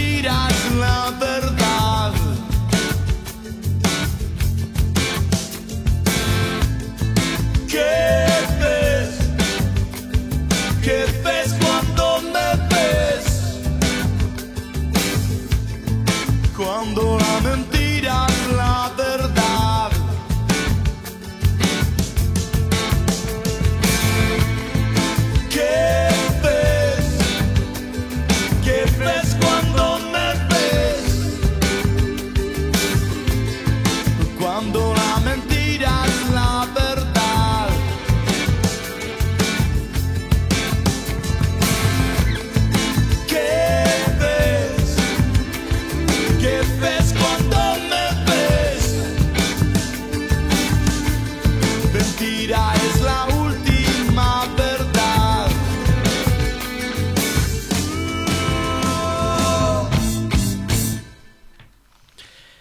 Bueno, muy bien. Hemos vuelto. Eh, hermoso tema. eh, me Hay gusta. unos mensajitos, ¿no? Hay unos mensajitos, hay unos mensajitos. Leemos unos mensajes, sí. Eh, Tatiana dice, repitan el nombre de la peli, por favor, que me lo perdí. Eh, la peli se llama El Olivo, de Isair Boliain. Perfecto. Y vamos a dejar los dos links acá para, para, que los puedan sí, ver. Perfecto. Y eh, Ruth dice película y anécdota esperanzadoras. Muchas gracias. Gracias Ruth. Gracias a todos los que nos mandan mensaje. Sí, Eh, repito el número y las redes Dale, para que dale, si tienen dale, ganas dale. de seguir. Saludos para Ruth, para Tere Ta- Castronuevo, Sí. eh, para, Para Gaby Tati. Castronuevo, para Tati, para los que nos están Para mandando- donde esté Paulita. Para, Ah. Sí, para todos los que nos están escuchando, les mandamos un abrazo y esperamos sus mensajes eh, porque realmente enriquecen eh, y nos, supuesto. nos enriquecen eh, porque es, es interesante y es muy bueno poder saber qué es lo que qué es lo que piensan y qué es lo que les pasa con por lo menos con los temas que estamos tratando de, de poner sobre la mesa. Sí. Bueno, Bien. dale. Redes. Instagram, Sí. Psicología Social Pichón, Facebook, Asociación de Psicólogos Sociales de Argentina, mail altapraxisradio.gmail.com y el teléfono, perdón, de la radio es 11 39 55 77 35. Si nos escuchan de la app o desde la web de Radio Viral Comunitaria, nos pueden mandar mensajito directo desde allí. Sí, y aparte le queremos decir, si hay compañeros y compañeras que están en el resto del país, como siempre, los invitamos a que nos envíen eh, algún tipo de agenda o evento que estén por realizar. Eh, y bueno, y vamos a directamente ahora a nuestra, a nuestra eh, entrevista entrevista central. Eh, teníamos un, un título que le habíamos puesto a esta, esta, esta parte del programa, que le queríamos, habíamos puesto protagonismo y representación democrática. Un poco, quizás un poco pretencioso, pero eh, creo que salió un poco de las charlas que tuvimos previas al, al programa. Eh, y creo que por ahí va la cosa. Tenemos una, una invitada que nos da mucha alegría tenerla en línea. Y prestigio. Eh, sí, sí, es una, nada, una referente de la psicología social pichoniana, eh, la profesora, eh, psicóloga, psicóloga social, eh, tucumana y dirigente de PCR, eh, Rosa Nasif, eh, una referente, eh, por lo menos para mí, una gran, una gran este, pensadora. He leído su libro. eh, y el, el libro este es posible conocer la realidad y la tenemos conectada. Hola Rosa, Hola, buenas Rosa. noches. Buenas noches, ¿qué tal? ¿Cómo están? Hola, Rosa. Acá estamos Rosa con, con Gaby Payarola y con Julia Ramundo. Eh, mi nombre es Diego y estamos muy contentos de tenerte acá en línea. Eh, queríamos hacer una charla con vos y conocer un poco eh, cuál es tu, tu mirada, tu opinión acerca de, bueno, estábamos charlando al principio del programa. eh, que tuvimos una semana este, que fue como una montaña rusa de emociones, ¿no? Una, una cuestión Claro. ahí que nos, que nos pasaron un montón de cosas. Obviamente nos siguen pasando y, y esto no se termina en esta semana y hay mucho hacia adelante, ¿no? Pero queríamos saber eh, cuál era tu mirada acerca de, bueno, lo que ha pasado el domingo y obviamente es un punto desde, desde dónde partir nada más, ¿no? Eh, sabemos que Claro. tu mirada es un poco más amplia que la del domingo puntual. Bueno, en primer lugar, eh, te quiero agradecer, Diego, Mm. a Radio Viral y saludarlos a ustedes y a la audiencia que tienen. Bueno, ¿no? Gracias. Gracias. Eh, bueno, mirá, sí, la verdad que la, la, desde el domingo en primer lugar fue un golpe importante eh, ver que salía como lo más votado la fórmula que encabeza eh, mi ley, ¿no? Sí. Javier Milei, que obviamente para nosotros hicimos, creo que ustedes conocen, nosotros como, como partido estamos dentro de Unión por la Patria, eh, no lo hacemos porque estuviéramos de acuerdo ni con el programa que eh, planteaba eh, Massa, Ujú. ni tampoco con la política que está llevando adelante este gobierno, ¿no? Nosotros participamos del frente, eh, no del gobierno, y planteamos claramente que nuestro eh, objetivo era eh, como trabajar con un programa concreto que nosotros lo resumimos en 10 medidas y planteábamos como un llamamiento a los trabajadores y al conjunto del pueblo y sus organizaciones Ajá. unirnos en la lucha en un paro nacional activo, ¿no? Ajá. Que nos permitiera eh, eh, ese- paro para nosotros es fundamental eh, y lo planteábamos además eh, que trabajábamos activamente para enfrentar en las calles, decíamos, y en las urnas a la derecha más reaccionaria. Ajá. Incluíamos ahí, por supuesto, a mi ley y a la vez incluíamos a Juntos por el Cambio. Sí.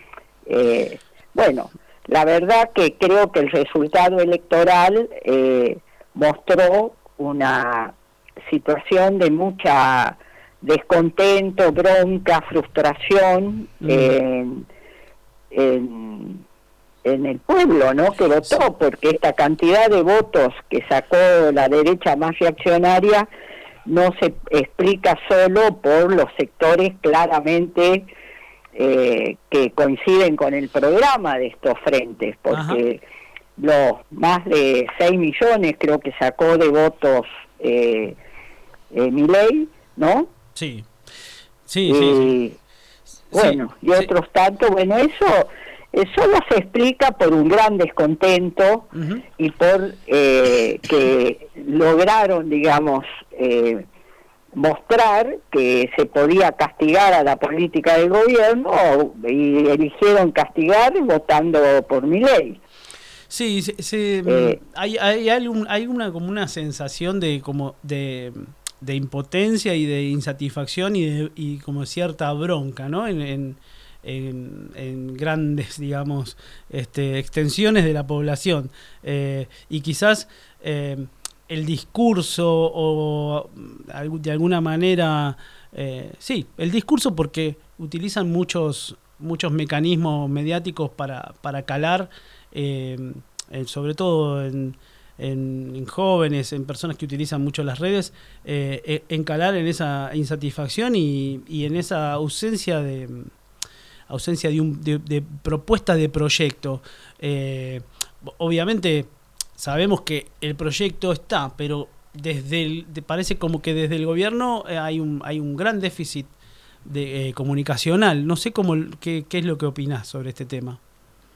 Eh, mira, yo en primer lugar eh, eh, no juzgo eh, el futuro eh, principalmente a través del resultado electoral, Ajá. Porque tengo una gran confianza en la capacidad de lucha y de respuesta del pueblo argentino eh, pa- eh, cada vez que hay algo que Mm. eh, atenta, digamos así, con sus condiciones eh, concretas de existencia, con Mm. su vida. Para mí es un ejemplo muy importante lo del pueblo jujeño, Sí. Que habiendo votado en la elección provincial por Morales, cuando eh, vio cuando enfren- eh, reprimió la lucha docente, que fue el primer hecho en lo de Jujuy, Mm. y después quiso meter, eh, creyendo que el voto era un cheque en blanco, quiso meter su reforma, que eh, por un lado plantea la criminalización de la protesta social, la judicialización, Sí. y a la vez avanza sobre eh, los territorios que están habitados por los pueblos originarios para defender eh, los intereses que están detrás del litio y de otros eh, grandes intereses de los sectores azucareros de Jujuy, Ajá. eh, bueno, la, el pueblo salió a la calle y enfrentó eso frente a la represión, fue todavía mayor la, la lucha. Y después ustedes conocen, eh, porque los he visto ahí eh, dando solidaridad a lo que a los pueblos originarios que se organizaron como el tercer, tercer malón de la paz y se ubicaron ahí en la Plaza Lavalle, ¿verdad? Frente a tribunales. Sí, sí. Eh, por lo tanto, a mí me parece que eh, no hay que subestimar eh, el- eh, las ideas que pueden haber eh, penetrado en una parte del pueblo a través de la gran frustración que ha significado eh, primero los cuatro años del gobierno de Macri. Sí. ¿no? Donde eh, realmente se han perdido eh, el- la capacidad eh, de, del salario, eh, bueno, y sobre todo se firmó ese acuerdo nefasto con el Fondo Monetario Internacional. Pero se votó, digamos, al frente de todos en ese momento en el que nosotros participábamos con la expectativa de poder mejorar las condiciones de vida y de trabajo. Y en realidad, si bien no desconocemos lo que ha significado, eh, por un lado, el país que dejó Macri, la pandemia, eh, bueno, la sequía, todo lo que enumera el gobierno, Sí. pero no se explica solo por eso eh, la situación de profundización de los sufrimientos de Del pueblo eh, todo, ¿no? los sec- de todo todo el pueblo verdad Sí. sino que tiene que ver con una política que eh, acordó con el fondo se eh, y plantea a pesar de que había dicho que no se iba a pagar a la deuda con el hambre del pueblo eh, lo, lo está pagando así Por, sí, ¿No? por el momento parece que Lo estamos haciendo. parece que se está haciendo así, sí. Eh, Bueno, por el momento, pero ya para la gente es una experiencia Mm. Eh, de casi cuatro años, ¿no? Sí. De este gobierno. Yo te digo, es muy, eh, a mí me, eh, me sorprendió, te diría tanto como la cantidad de votos que sacó mi ley y de que por primera vez el peronismo sufriera una derrota como la que sufrió a, a escala nacional sí. me sorprendió que el día lunes eh, el gobierno devaluara, además con la el 22% de, esa, de la devaluación, cuando en realidad el mensaje, eh, me parece, de descontento, de bronca y demás, era tener eh, por lo menos una respuesta como la que eh, planteamos nosotros, de una, una suma fija como Sí. eh, para resolver las emergencias y abrir inmediatamente las paritarias. Bueno, ahora Porque parece Movida sí. Perdía un, más de un 20% Sí. eh, el poder adquisitivo de las jubilaciones que ya estaban en niveles de pobreza en la mayoría y eh, de los salarios. Sí, parece Eh, que ¿qué el, miércoles, que el miércoles rápidamente se dio vuelta eso, ¿no? O sea, salieron a decir de la suma fija. Sí, parece que entre miércoles y pero- jueves, ¿no? Se, Sí. se anuncia, ah, va a haber al- anuncios de suma fija y reapertura de paritarias. Bueno, por ahora son anuncios, Claro. pero en Claro. lo inmediato se va primero al Fondo Monetario Internacional. El Sí. tema es el siguiente, si se quiere, yo creo que nosotros tenemos que movilizar todas las eh, potencialidades que hay verdaderamente en el pueblo y en todos los sectores, Mm. ¿no? Eh, para eh, impedir que la derecha más reaccionaria vuelva a ganar en octubre. Sí, totalmente. Pero eso solo va a ser posible a la vez. Nosotros tenemos que ayudar a desnudar eh, qué, cuál es el programa verdaderamente de mi ley, eh, qué es Sí. lo que plantea hacer Bullrich, pero sobre todo me parece que hay que esclarecer eh, lo de mi ley a las que muchos votan como lo nuevo, eh, Sí. contra la casta, etcétera. Sí.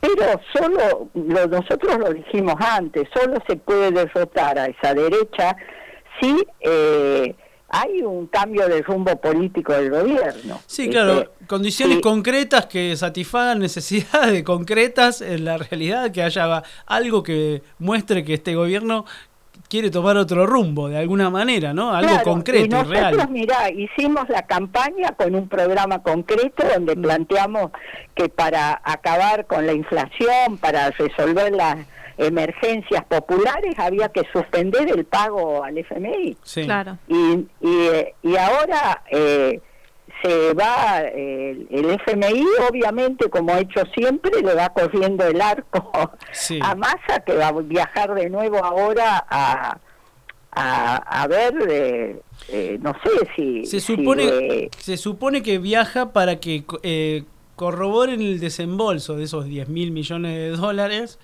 eh, que permitirían llegar a noviembre sin ninguna presión A más.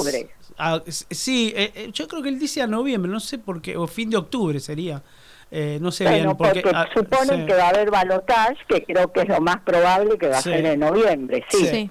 Probablemente sea por eso. Claro. Y, y- y luego de que vuelve de Washington anuncian estos, estos eh, recomposición de salarios por o por bono o por un porcentaje. Ahí habrá que ver qué es lo que anuncian. Pero eh, ¿no te parece? Eh, y esto es una pregunta eh, que la verdad que no, no sé cómo contestarlo. ¿No te parece que aparte de, aparte de esto que es concreto y, muy necesario, eh, de, de recomponer el salario ¿no? de, de los trabajadores y del pueblo en general, eh, aparte eh, no se debe, que el gobierno no debe por lo menos presentar un proyecto, presentar un proyecto, quiero decir, un, un- un proyecto común para el país, un- algo, que, algo que pueda unificar y presentarle a las personas que están eh, mirando a mi ley como lo nuevo, que realmente no lo es, eh, mm, eh, ver, o sea, que, que- que puedan esas personas decir, bueno, ah, no, pará, vamos por acá, este es el proyecto que yo quiero. Eh, aparte, ¿no? De la Pero recomposición de salario. Pero en este eh, momento- escúchame, Claro. Sí, Eh, yo creo que nosotros, eh, lo, eh, es clave lo que vos planteás, que en realidad eh, parte de este voto con bronca, etcétera, que igual hay que investigar mejor, ¿verdad? Sí, con claro. qué Exacto. motivaciones Sí. se ha Sí. votado a la derecha, eh, sobre la base de que, como decíamos antes, eh, no creo que sea por acordar eh, la mayoría del pueblo que ha votado acuerde con un programa que plantea que está contra el aborto, Claro. que va a privatizar el, el CONICET, que La educación va- pública. La educación pública, que Sí, va a terminar hasta con la obra pública. Es decir, Sí. eh, en realidad se han enganchado con la idea de contra la corrupción, de la, de la casta, como dice, Sí. y además ha tomado una consigna que es muy cara a nosotros, que hemos sido impulsores y protagonistas del Argentinazo del 2001, que se vayan todos, que no quede ni uno solo. Sí. Entonces, eh, eh, por supuesto que es toda una eh, una propaganda engañosa, ¿no? Porque sabemos inclusive que a la- al que está proponiendo para ministro del Interior es gente que ha estado con Caballo, dice Sí. que uno, el gobierno, el mejor gobierno que ha habido es el de Menem, es decir, Sí, sí. todo esto es cierto. Mm. Pero para mí la necesidad de construir un proyecto eh, colectivo con un contenido popular y con las medidas que se plantean que tienen que ver con defender el- el- eh, la necesidad de un salario justo, Sí. de un trabajo genuino para todos, de defender los recursos naturales, etcétera, y la soberanía eh, popular, y sobre todo no pagarle un peso más al FMI, investigar una deuda que, como decimos, es una estafa, Mm. Sí. la deuda que se está pagando. Mí- Eso no podemos pensar que la elaboración de ese proyecto va a venir de la mano de eh, Massa ni de ninguno de los representantes que hoy eh, están, eh, inclusive la, la cabeza, digamos, de Unión por la Patria. Entonces, ¿por qué pensamos que hay que votar a Unión por la Patria? Dirá si nosotros no tenemos expectativas Mm. que el proyecto de contenido nacional y popular salga de ahí. Bueno, en primer lugar para frenar a la derecha más reaccionaria, que está claro que no era un peligro que poníamos para nada más que para que se vote Unión por la Patria, era un peligro real de manera tal Sí. que, eh, como decíamos, ha perdido, ha sido un, un- voto muy masivo en contra de la política que se ha llevado hasta ahora. Además, eh, la otra cuestión es que entendemos que se generan las mejores condiciones en Unidad por la Patria, en Unión por la Patria, para pelear para que no se siga avanzando sobre eh, los derechos del pueblo y las necesidades del pueblo. Por eso eh, pedimos eh, que planteamos que es imprescindible unirnos en la lucha por un paro nacional activo que coloque a la clase obrera en el centro para eh, eh, eh, exigir un cambio del rumbo político, ¿no? Entonces yo sí creo en lo que vos decís que es necesario para resolver la incertidumbre que hay, la dificultad de pensar un futuro, Sí. la perspectiva de un futuro mejor que el presente que se vive ahora, que, que es necesario unirse alrededor de una política y un proyecto común. Pero me parece que eso lo tenemos que elaborar las fuerzas, eh, eh, el conjunto de las fuerzas populares. Exactamente, Claro, sí. eh, perdón, Rosa, yo quería agregarte. eh, a mí la sensación, eh, por supuesto que esto es una multiplicidad de razones, ¿no? Lo de mi ley sería para, para, para mucho tiempo hablar. Pero a mí lo que me, me, me suena mal, o, me quedo como insatisfecha, eh, ¿qué pasa con los, con los gremios? ¿Qué pasa con los representantes de distintos, eh, de distintos este, sectores populares? Que, como que no, no, no veo una actitud eh, activa, por decir así. No, no, no veo que se paren a proponer, como vos decís, si no es un paro nacional activo, bueno, alguna otra medida. No, no- veo una reacción de toda la parte este, de los dirigentes, de los sindicalistas o, o de la clase de la clase obrera, de los que- de los conductores de la clase obrera. No, no veo un movimiento. Eh, mira, ahora eh, eh, hay una hay una cantidad de gremios Mm, que han planteado la necesidad de abrir de abrir todas las paritarias, Sí. ¿no? Mm. Entre esos está bancarios, está ATE, está camioneros, Sí. está la UOM, ¿no? Que piden neumático reabrir también. porque eh, después, ¿cómo me decís? Neumático también, creo.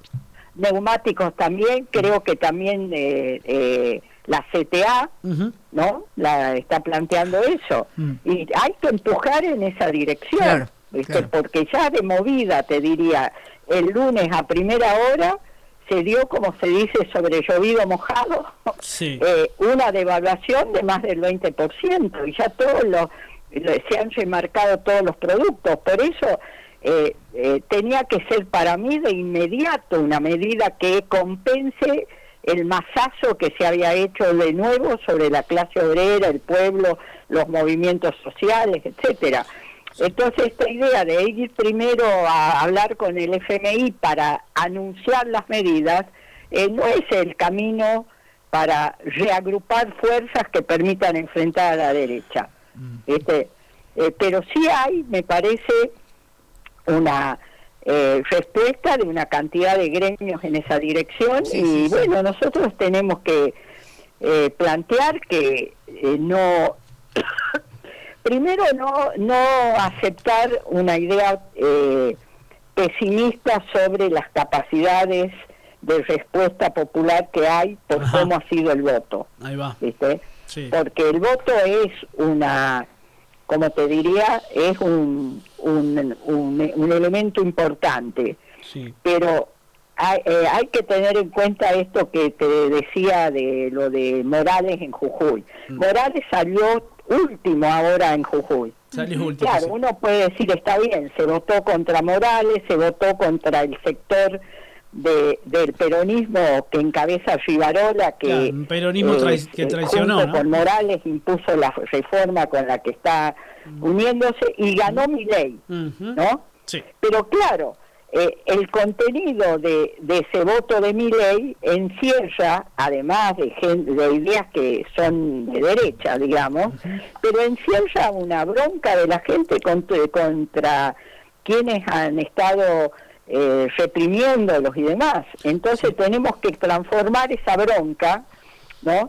En una acción concreta a partir de mostrar que hay una salida a favor del pueblo y de la patria, Sí. como Sí. planteamos nosotros, Sí. Y que la está condensada en el programa que planteamos y que una condición importante para avanzar en esa dirección es eh, frenar a la derecha más reaccionaria. A la vez no la no la no vas a dar vuelta el voto que ha votado ahí eh, por bronca, sino y sobre todo una parte grande que no ha ido a votar, ¿no? Sí. O que ha Ajá. votado en blanco, que es la condición para poder derrotar en octubre a Milei y a la Bullrich, pero que el, el peligro principal ahora parece que es Milei, Sí. Sí. eh, si no mostramos una perspectiva de unidad y lucha alrededor de un proyecto Sí. y planteamos que nosotros tenemos estamos claros que para eh, que para dejar de pagar al FMI por ejemplo bueno eh, tenemos que unificar fuerzas que no son las que está expresando como política en este momento Massa. Sin embargo, la Unión por la Patria como frente tiene en su interior sectores como el, nosotros, como eh, eh, Grabois, Sí, por ejemplo, también. también, que tienen un programa eh, que responde a las necesidades populares pueblo, y que sí, sí. sabemos que ese programa va a poder ser realidad como ha sido siempre a través de la unidad y de la lucha popular, Sí. no por otro camino. Sí, hay que seguir empujando que para que ese programa cobre protagonismo un poco más eh, dentro del frente. Así es, dentro del Frente de Unión por la Patria nosotros peleamos nuestro programa Y peleamos de agrupar las fuerzas nacionales y populares que están dispuestas a enfrentar el ajuste que está haciéndose en este momento, que lo está haciendo el gobierno, chantajeado, empujado por el FMI, pero cede a eso. Eh, nosotros no estamos de acuerdo con el curso político que se está llevando. Y por eso mismo podemos ganar con la idea de que votar Unión por la Patria es porque va a facilitar la lucha para frenar a la derecha, para derrotarla y para avanzar en el camino que proponemos nosotros. Totalmente. Pero no tenemos expectativas ni ilusión de que se pueda resolver si no es a través del camino que ha mostrado ahora el pueblo jujeño, que por otro lado es el camino que hemos recorrido siempre cuando hemos tenido que eh, luchar por conseguir algo. Sí, sí, desde, salir y, bueno, salir y luchar, salir y tomar la calle. eh, pero también, eh, como decíamos antes, en- es necesario urgentemente medidas concretas que eh, solucionen eh, cuestiones concretas, materiales de la población urgentemente. Sí, tenemos, pero- tenemos unos mensajes. Exigir eso, exigir, Sí, ¿viste? exigir sí. Ya eh, un aumento, una, ¿cómo es? Eh, una Sí. suma fija. Suma fija o, un bono o lo que mínimamente- sea. sí.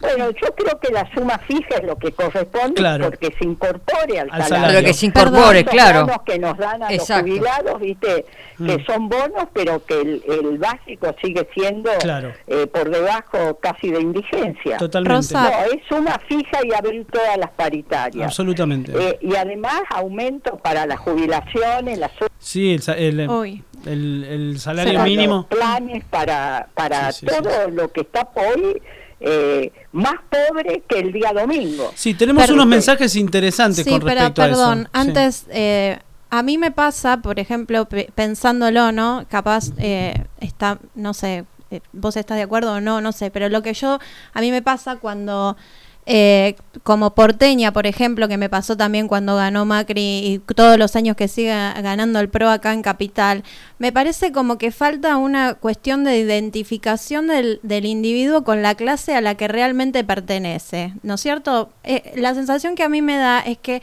los trabajadores terminan votando en contra de sus propios... eh, beneficios, digamos, votan una clase o votan una, un partido político que no los, que honestamente no representan los lo que ellos necesitan real y concretamente.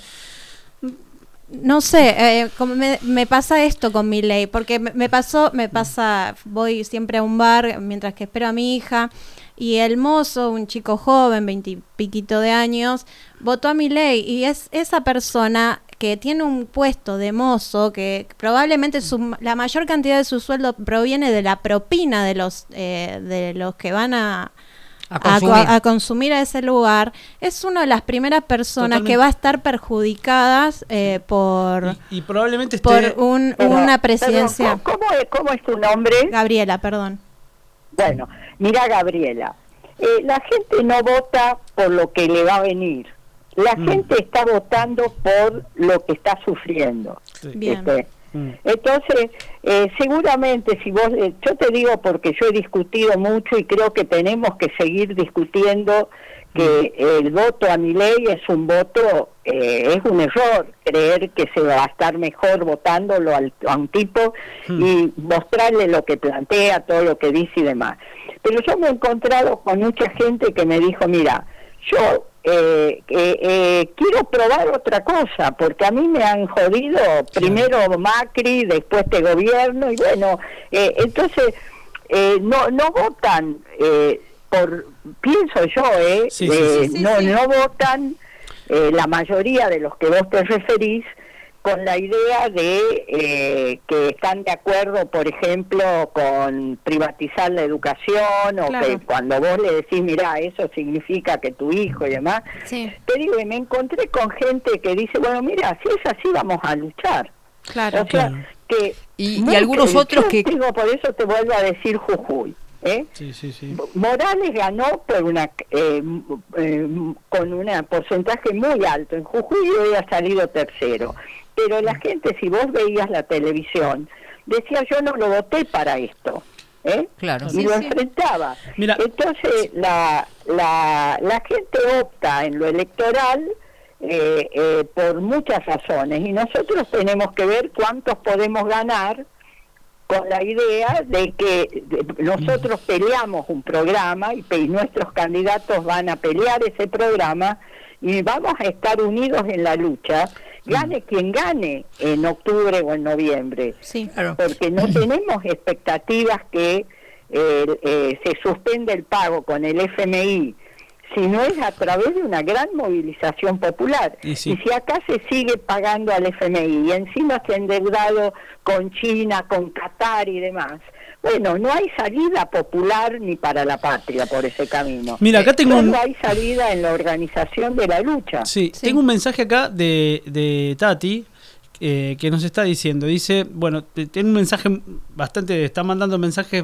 eh, largos, dice un montón de cosas muy piolas, muy interesantes.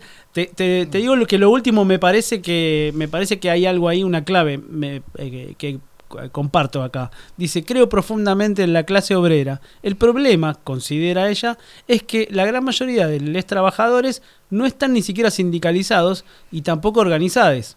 Porque lo que existe mayoritariamente es la figura de emprendedor, del monotributista. eh, y, e- es cierto que se ve, por lo menos en este eh, en este círculo acá de la ciudad de Buenos Aires mucho eh, mucho chico que trabaja por sí por sí mismo que no está ni siquiera sindicalizado, ni siquiera eh, quizás está trabajando en blanco, por lo tanto no está organizado, no tiene contención de ningún tipo. Eh, y bueno, eh, quizás, quizás por ahí hay que ir a buscarlos, ¿no? Por algún lado hay que ir a buscar a esos, a esos jóvenes Pero porque que están... no tienen otra. O sea, Sí, agarran sí. una moto o una bici porque no tienen otra. O sea, no porque no les interesa estar mejor. Más allá de que algunos desconozcan Por supuesto, sí, sus sí. propios derechos, ¿no? Porque hay muchos chicos Bueno, jóvenes que sí, mira, desconocen. sin duda es, es una, una discusión eh, fundamental. Tenemos que ir al debate. Yo Sí. coincido, viste, que no, eh, no están ahí porque estén bien, Mm, eh, están ahí porque no tienen otra. Y después creo que nosotros tenemos una responsabilidad muy grande Mm, para eh, partir de lo de lo que está luchando que es mucho viste mucho más de lo que sabemos nosotros sí. por supuesto mucho menos de lo que se necesita para cambiar esta política y avanzar en un camino verdaderamente popular nacional antiimperialista Por ¿no? supuesto. pero eh, yo creo que sí, que lo que nosotros eh, tenemos que ver que eh, el pueblo argentino ha dado una y otra vez lo mismo que la clase obrera muestras de su capacidad de lucha Sí. y su, eh, por, eh, por ejemplo, el, ¿viste? Eh, es contradictorio con esa tra- eh, esa cuestión de reaccionar frente a la injusticia, frente a, a las cuestiones de inseguridad, cada vez que hay una cuestión de avanzar sobre algún derecho hay una respuesta. Es contradictorio con votar a alguien que dice explícitamente que defender la, la, la, la- ¿cómo es que dice? Que la idea de que donde hay una necesidad hay un derecho Sí. es una aberración. Lo, an- ¿no? lo niega, sí. Pero Sí. claro, no lo votan por eso. Exactamente. ¿Viste? Yo creo que en ese sentido es un voto de bronca. Es- de es un voto reacción, emocional. Es un cachetazo para ver si hay una reacción. ¿viste? Por eso es grave que en lugar de una reacción inmediata se devalúe.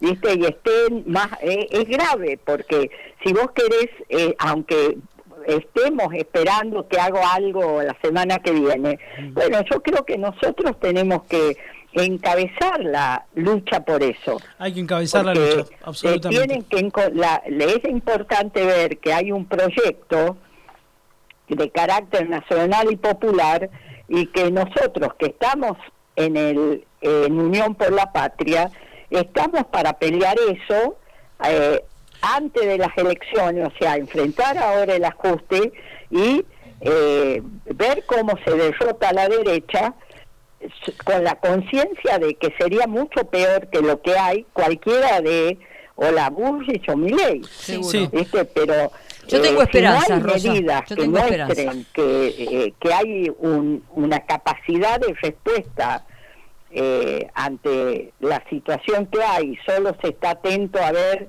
eh, si, bueno, a tener los dólares para llegar a noviembre, bueno, eh, no, no va por ahí. A mí me parece que es un rumbo equivocado y que persistir en ese rumbo va a ser muy difícil eh, dar vuelta eh, eh, el voto de los que han votado por bronca y también ganar a los, a- a- creo que son más de 6 millones que no han ido a votar. Sí. Bueno, ese es otro tema que no se está tocando, se está tocando el tema de quién votó a mi ley, pero no se está tocando el tema de aqu- aquellos que no fueron a votar, que también Claro. eh, son una gran cantidad de personas que se ven, este, digamos, eh, ¿cómo se dice?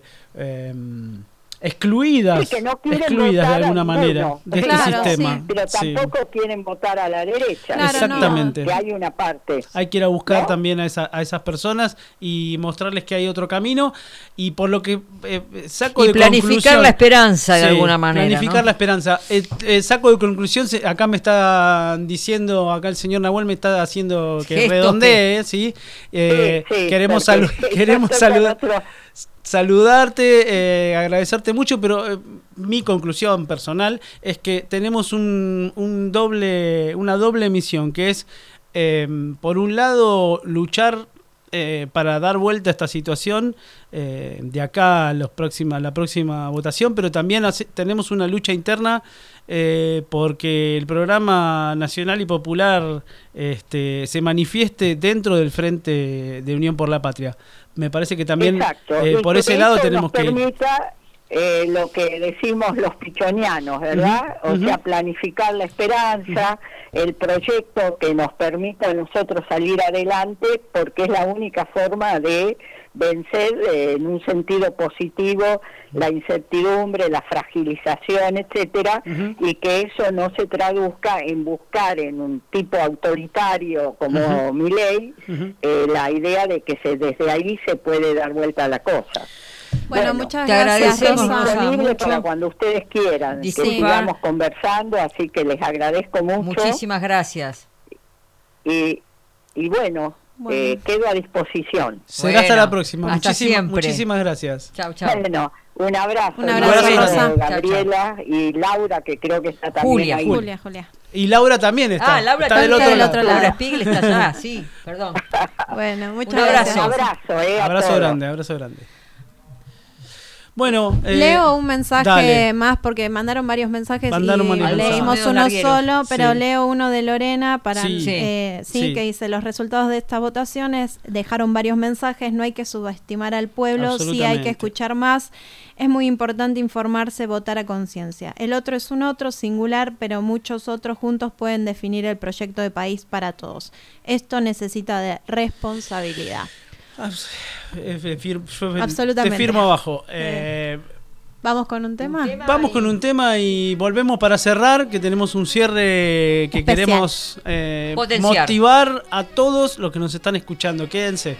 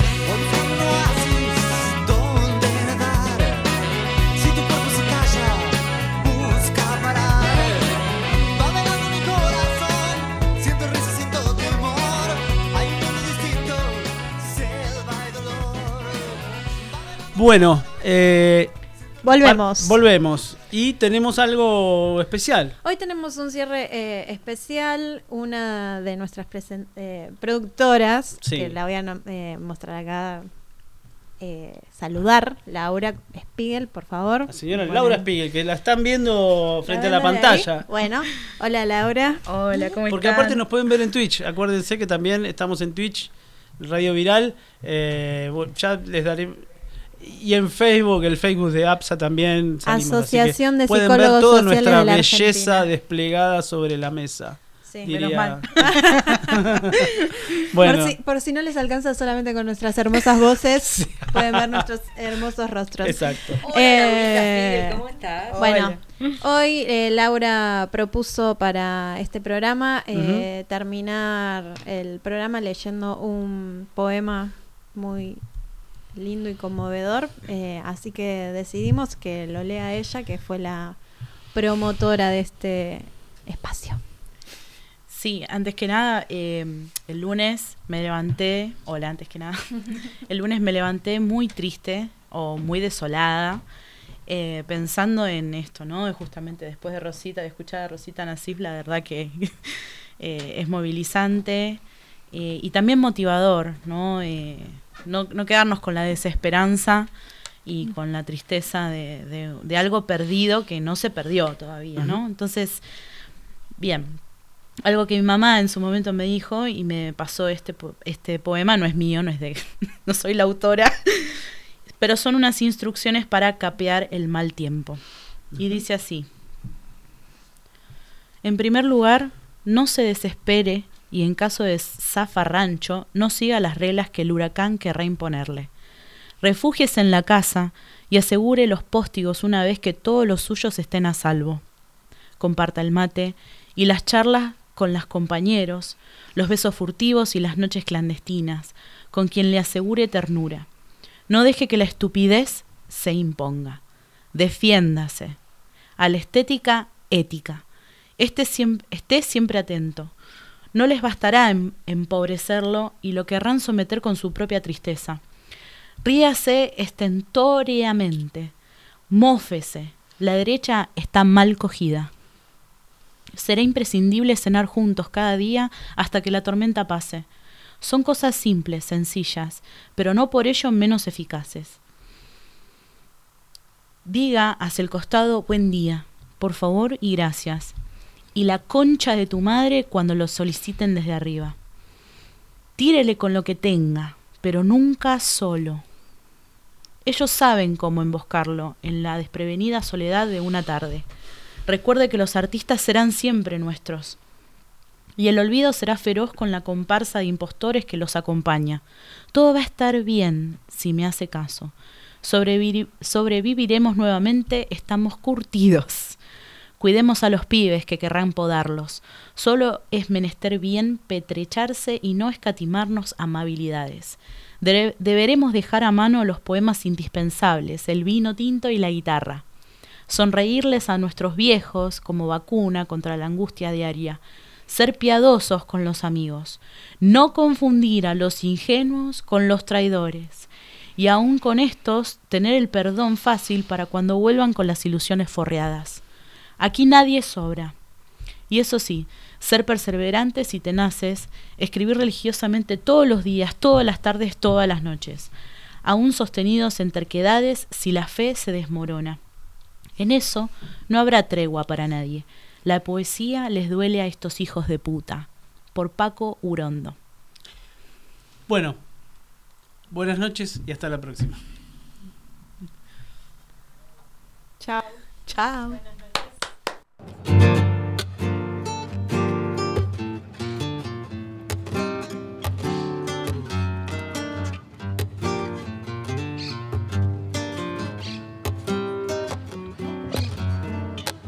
Oye, tengo que decirte algo. Oye, ponle toda tu atención. Si en la mano el corazón tengo y en el pecho un hueco siento cada vez que canto mi verdad. Si no vine aquí pa' esto, porque me empuja el viento y una luz me guía hasta ti.